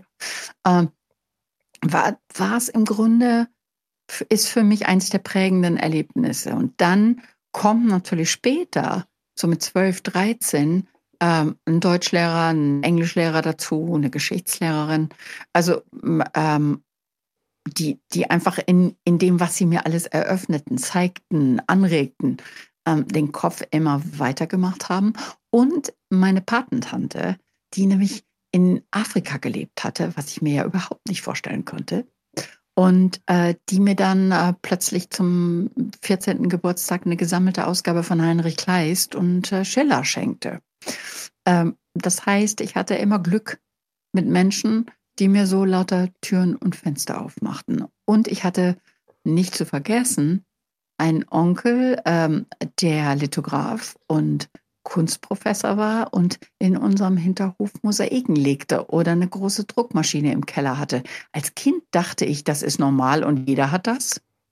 Aber im Nachhinein verstehe ich natürlich, dass das schon ein ziemlich ungewöhnlicher Einfluss in der Kindheit ist, so etwas zu sehen und mitzuerleben. Wie warst du als Kind und wenn du schreibst, glaubst du, dass du als Kind deine Bücher heute gemocht hättest? Und wenn du schreibst, denkst du auch an dich als Kind oder denkst du eher an Kinder, die du heute vor dir siehst? Ich fange mit der letzten Frage an. Ich denke immer eher an Kinder, die ich heute vor mir sehe. Ähm, aber hätte ich meine Bücher äh, gemocht? Ja, meine fantastischen Bücher. Die wilden Hühner hätte ich wahrscheinlich nicht gelesen. Oder, oder ich hätte sie nur gelesen, weil mir alle anderen Bücher ausgegangen sind. Deswegen war es für mich immer so faszinierend, dass das ja eigentlich die Serie war, meine sogenannten realistischen Geschichten, was immer das ist, ähm, die, ähm, die mir eigentlich erst die Freiheit gegeben haben, um wieder zu unserem Thema zu kommen, die großen fantastischen Romane zu schreiben. Denn das braucht ja Zeit. Und ich äh, habe mir ja meinen Lebensunterhalt durchs Schreiben verdient. Das heißt, der Erfolg der wilden Hühner hat mir eigentlich finanziert, dass ich die Bücher schreiben konnte, die ich immer schreiben wollte, nämlich fantastische Literatur. Ähm, wenn ich aber zu den wilden Hühnern gucke, die heute für mich immer noch die, die fast die äh, beeindruckendsten Leseerfahrungen, ähm, äh, Leserbegegnungen hervorrufen, weil die dann immer mir erzählen, was ihnen die Bücher be äh, bedeutet haben, würde ich sagen, ich war von den wilden Hühnern die Sprotte, so ein bisschen Tomboy, ähm, die immer genau wusste, was man jetzt als nächstes spielen sollte. Und ich bin jetzt der schwarze Hengst und ihr seid jetzt die und die. Oder wir spielen jetzt Indianer und ich bin immer ein Indianer und ihr seid die Cowboys. Das, ich hatte immer die Geschichte parat für das, was wir dann alle spielen konnten. Hm, ich erinnere mich auch mit Charme daran, dass ich, glaube ich, meine, meinen ersten Jungen geküsst habe, indem ich den gefangen und geküsst habe. Also heutzutage ein unglaubliches Verhalten. Ich glaub, du hast ihn gefangen genommen und geküsst. Mhm. Ich wollte ihn küssen, er ist von mir weggelaufen ich habe ihn eingefangen und geküsst. Das ist, äh, stell dir das mal heute vor. Das ist politisch so unkorrekt. Oh mein Gott. Aber ich glaube, er hat es mir verziehen. Ja, mm. also so ein Mädchen war ich. Das heißt, ähm, ich hatte es auch als Spiel auf der Grundschule. Ich meine, das kann man sich heute kaum vorstellen. Ich habe es auf der Grundschule so gehabt, dass die Jungs immer Freundinnen von mir gekidnappt haben, nur damit ich dann kam und die befreite. Hm. Und das war dann so das Lieblingsspiel auf dem Schulhof. Das, ähm, also ja, ich muss irgendwie so ein bisschen so eine rote Zora gewesen sein. Mhm. Und ein Tomboy. Bist du auch eine Bande? Und habe viel zu viel Raumschiff Enterprise geguckt und ähm, Abenteuerromane gelesen. Und ähm, ja, so war ich als Kind. Also, ja. Und hattest ja. du eine Bande? Ja. Also war das dann mit anderen oder warst du eher alleine? Ich hatte keine Bande, aber ich hatte sieben Nachbarkinder, mit denen ich immer gespielt habe draußen und immer draußen. Das heißt, mhm. eine Freundin von mir, die mit mir aufgewachsen ist und inzwischen in Australien lebt, ich würde sogar sagen, die ist noch wesentlich abenteuerlicher als ich, abenteuerlustiger als ich, ähm, hat irgendwann zu mir gesagt, du, äh, man sagt immer, dass die glücklichsten Menschen sich versuchen, die Wirklichkeit ihrer Kindheit, die schönsten Momente ihrer Kindheit als Erwachsener neu zu erschaffen, ähm, mit all dem, was man im Leben gelernt hat, versucht man, die Momente zurück wieder zu erschaffen. Und ich glaube, mit deinen ganzen jungen Künstlerinnen, die zu dir kommen und all deinen Freunden, versuchst du dir unsere alte Bande zurückzuerschaffen, die hm. zehn Kinder, die immer um die Blöcke gezogen sind. Und das kann natürlich gut sein.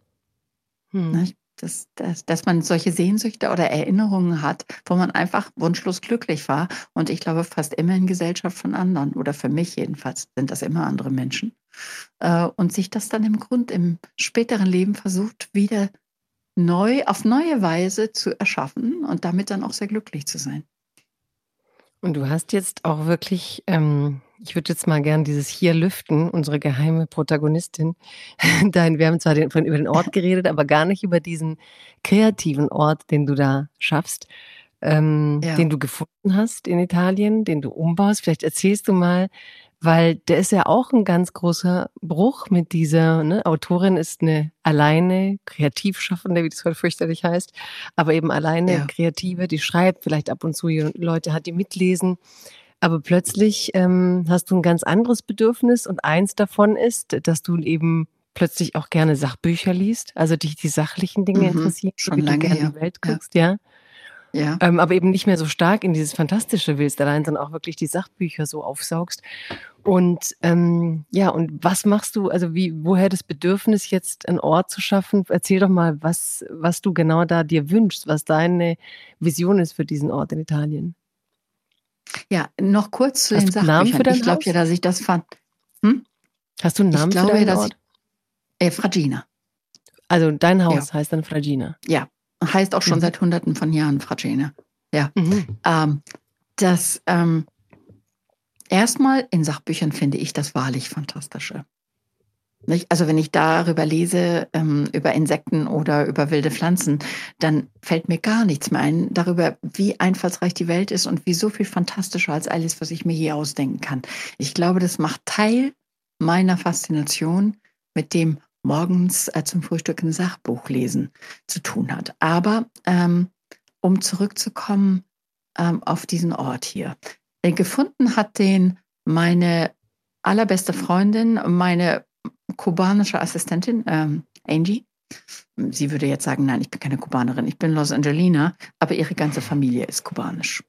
Ihr Vater hat noch für Che Guevara und dann gegen Che Guevara gekämpft. Ähm, die hat das online gefunden Nachdem Cornelia natürlich der ganzen Welt schon immer verkündet hat, dass sie niemals in der Toskana landen würde, ähm, hat eine Freundin von mir, äh, die die Ida im Hertha Debe-Film spielt, die Caroline Goodall, gesagt, also komm, also jetzt musst du dir aber zumindest auch mal unsere Gegend hier angucken, wenn du schon darüber nachdenkst, nach Italien zu ziehen. Worauf Angie dieses Haus online entdeckte. Das war ein Agriturismo, also unten vier kleine Wohnungen in einem alten Haus, das früher mal eine Alabasterwerkstatt war. Volterra hat früher nur vom Alabaster gelebt. Und äh, das hatte so ein kleines Nebengebäude und stand auf einem Hügel und hatte 300 Olivenbäume dabei, von denen aber die meisten verwildert sind. Und die Besitzer, als ich die dann anzoomte, ähm, schickten mir mehrere Videos, wie denn das so aussieht. Und ich habe das Haus gekauft, ohne es je gesehen zu haben. Äh, weil ich dachte, wenn du dich jetzt traust, zurückzugehen, dann musst du irgendwo landen.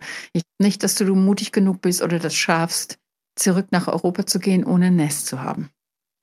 Also einfach was mieten, wo dann auch meine Sachen erstmal gar nicht sein können und so weiter. Da reichte mein Mut nicht für. Ich brauchte etwas, wo ich das Gefühl hatte, wenn ich da lande, ist das meins. Und das war dieses Haus. Und das hat sich auf die überraschendste Weise, denn ich war nicht unbedingt darauf gefasst darauf, hier wirklich zu landen. Ich hatte durchaus auch damit gerechnet, wieder nach Kalifornien zurückzugehen.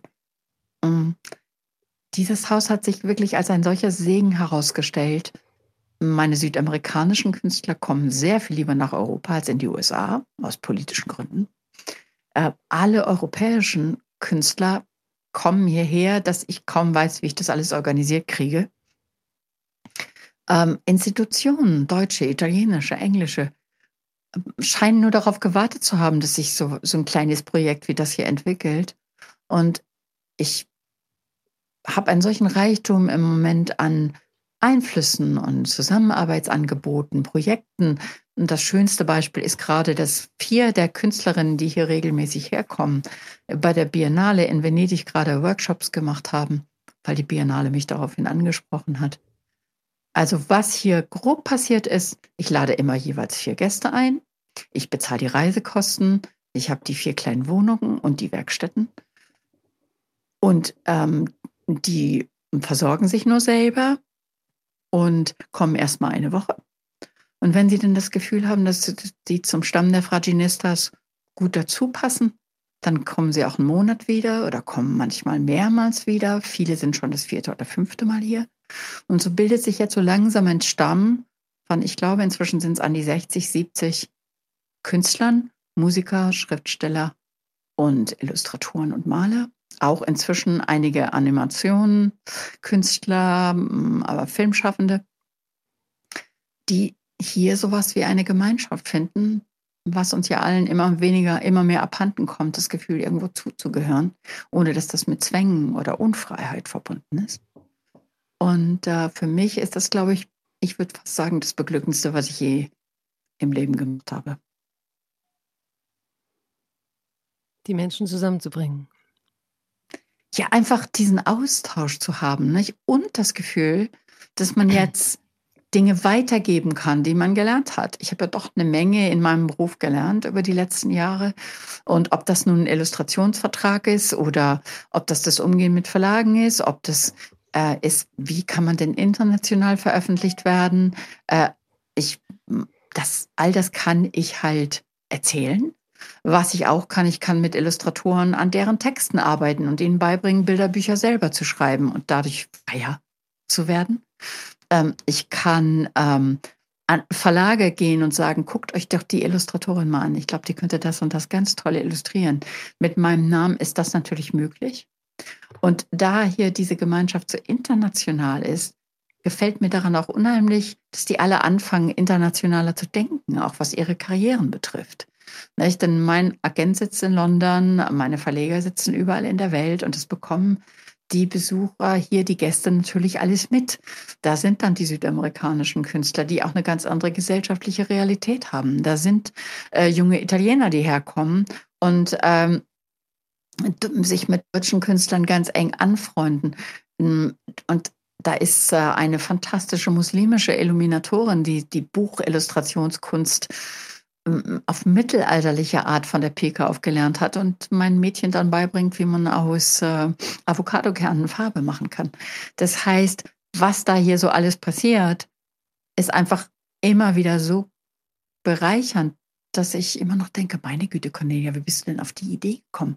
Das ist immer noch die beste Idee, die du je gehabt hast. Und ich glaube, ich bin auf die Idee so ungefähr vor fünf Jahren gekommen, weil ich einfach kein Mensch bin, der es genießt, im einsamen Kämmerlein zu erschaffen. Ich schreibe immer noch am liebsten am Flughafen oder in einem Café. Oder aber, wenn ich lauter Leute um mich rum prasseln höre. Und ja, so hat man dann ab und zu im Leben wirklich gute Ideen, ja, oder? Fraginistas, was verbindet euch? Ja. Ich glaube, uns verbindet erstmal der Mut zu sagen, ich lebe in dieser zutiefst kommerzialisierten Gesellschaft von der Kunst. Ich glaube daran, dass die wichtig ist. Ich glaube daran, dass das eine unendlich wunderbare Tätigkeit ist. Ich nehme in Kauf, dass mir das große finanzielle Unsicherheit bescheren wird. Ähm, aber ich gehe da mit Leidenschaft ran und ich versuche, die Welt abzubilden. In meiner Musik, in meinen Worten, in meinen Bildern und tue das manchmal hoffentlich auch für die anderen, die das teilweise nicht können. Ähm, ich habe von vielen hier gehört und so nur zum Alter, die sind so zwischen 25 und Ende 30. Ähm, weil ich, ich nur einlade, die meisten, die ich einlade, sind am Anfang ihrer Karriere, also spreizen gerade so ein bisschen die Flügel. Ähm, ab und zu kommen dann auch Freunde von mir, die schon sehr etablierte Künstler sind und die dann ähnlich wie ich eher so die Mentorrolle spielen. Ähm, aber die alle sagen, das ist das erste Mal, dass wir zu was gehören. Und es ist das erste Mal, dass wir nicht die Paradiesvögel sind, die sich da in den Kopf gesetzt haben, Kunst zu studieren. Ich bin erschrocken, wie viele Eltern ihren Kindern das immer noch versuchen auszureden.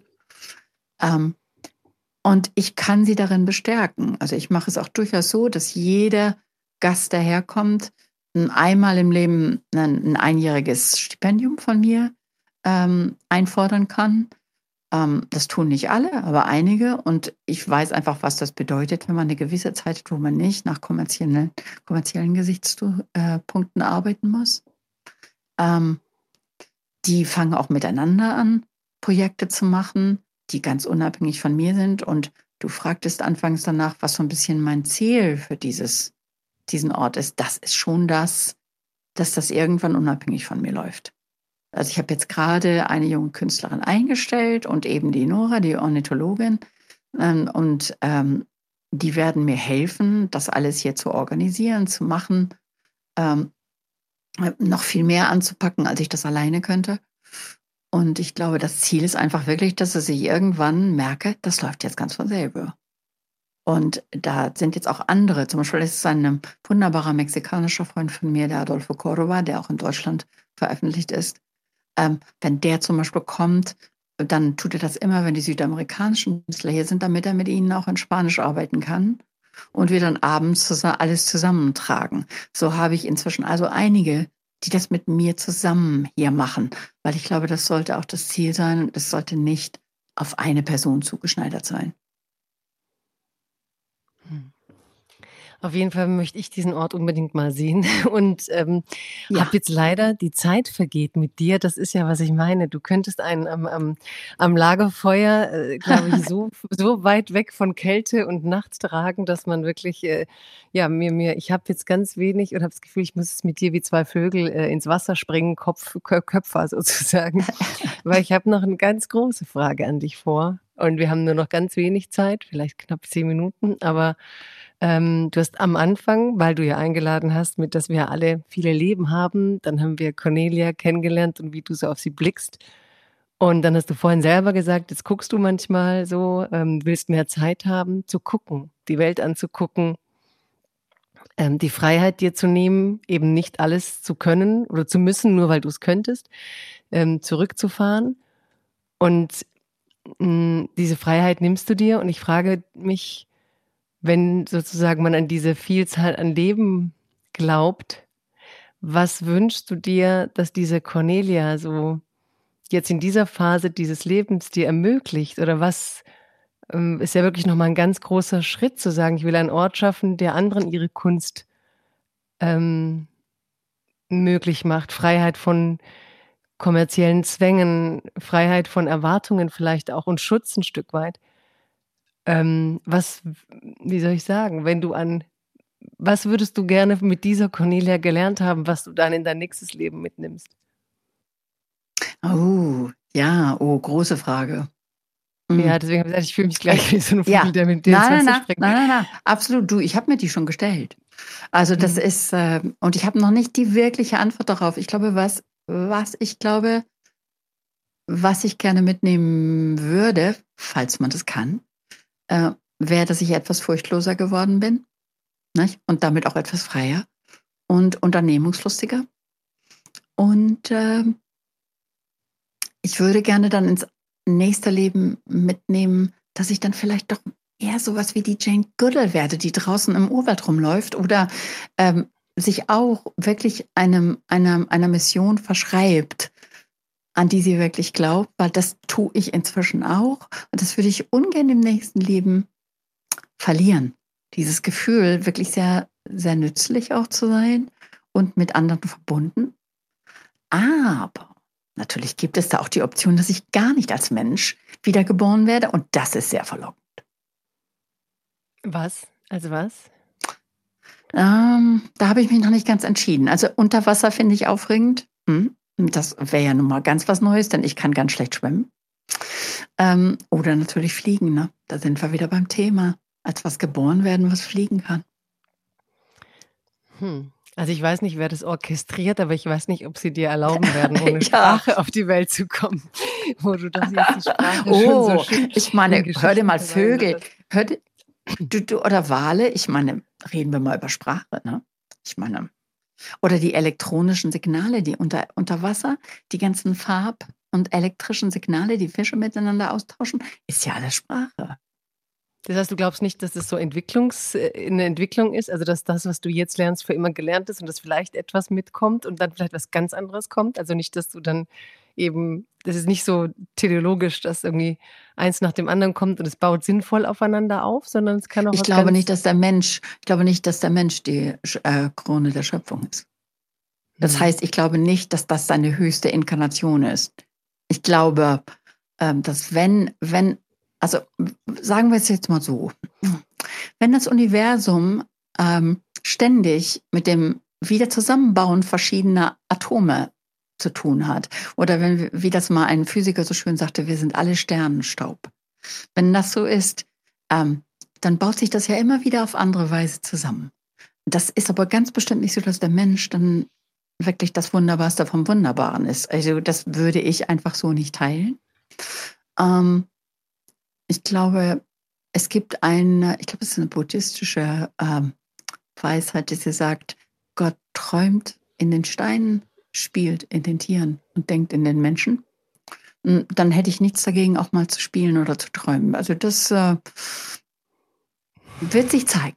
Es wird nicht, wie du sagst, es wird nicht unsere Entscheidung sein. Also wie sich äh, die Kühle dann wieder neu anordnen, äh, du kannst nur ganz sicher sein, sie werden sich neu anordnen, denn wir werden nicht verloren gehen. Sowas gibt es nicht.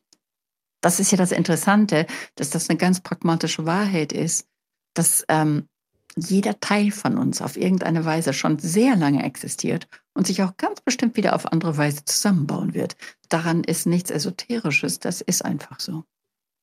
Dann erlaub mir aber doch ein Gedankenspiel. Bin ich doch ein begrenzter Mensch und muss denken. Ähm, wenn, du, wenn du die Freiheit hättest, also es wäre ja fast wie eine furchtgrausame große Freiheit, es dir auszusuchen. Hättest du diese Freiheit überhaupt gerne?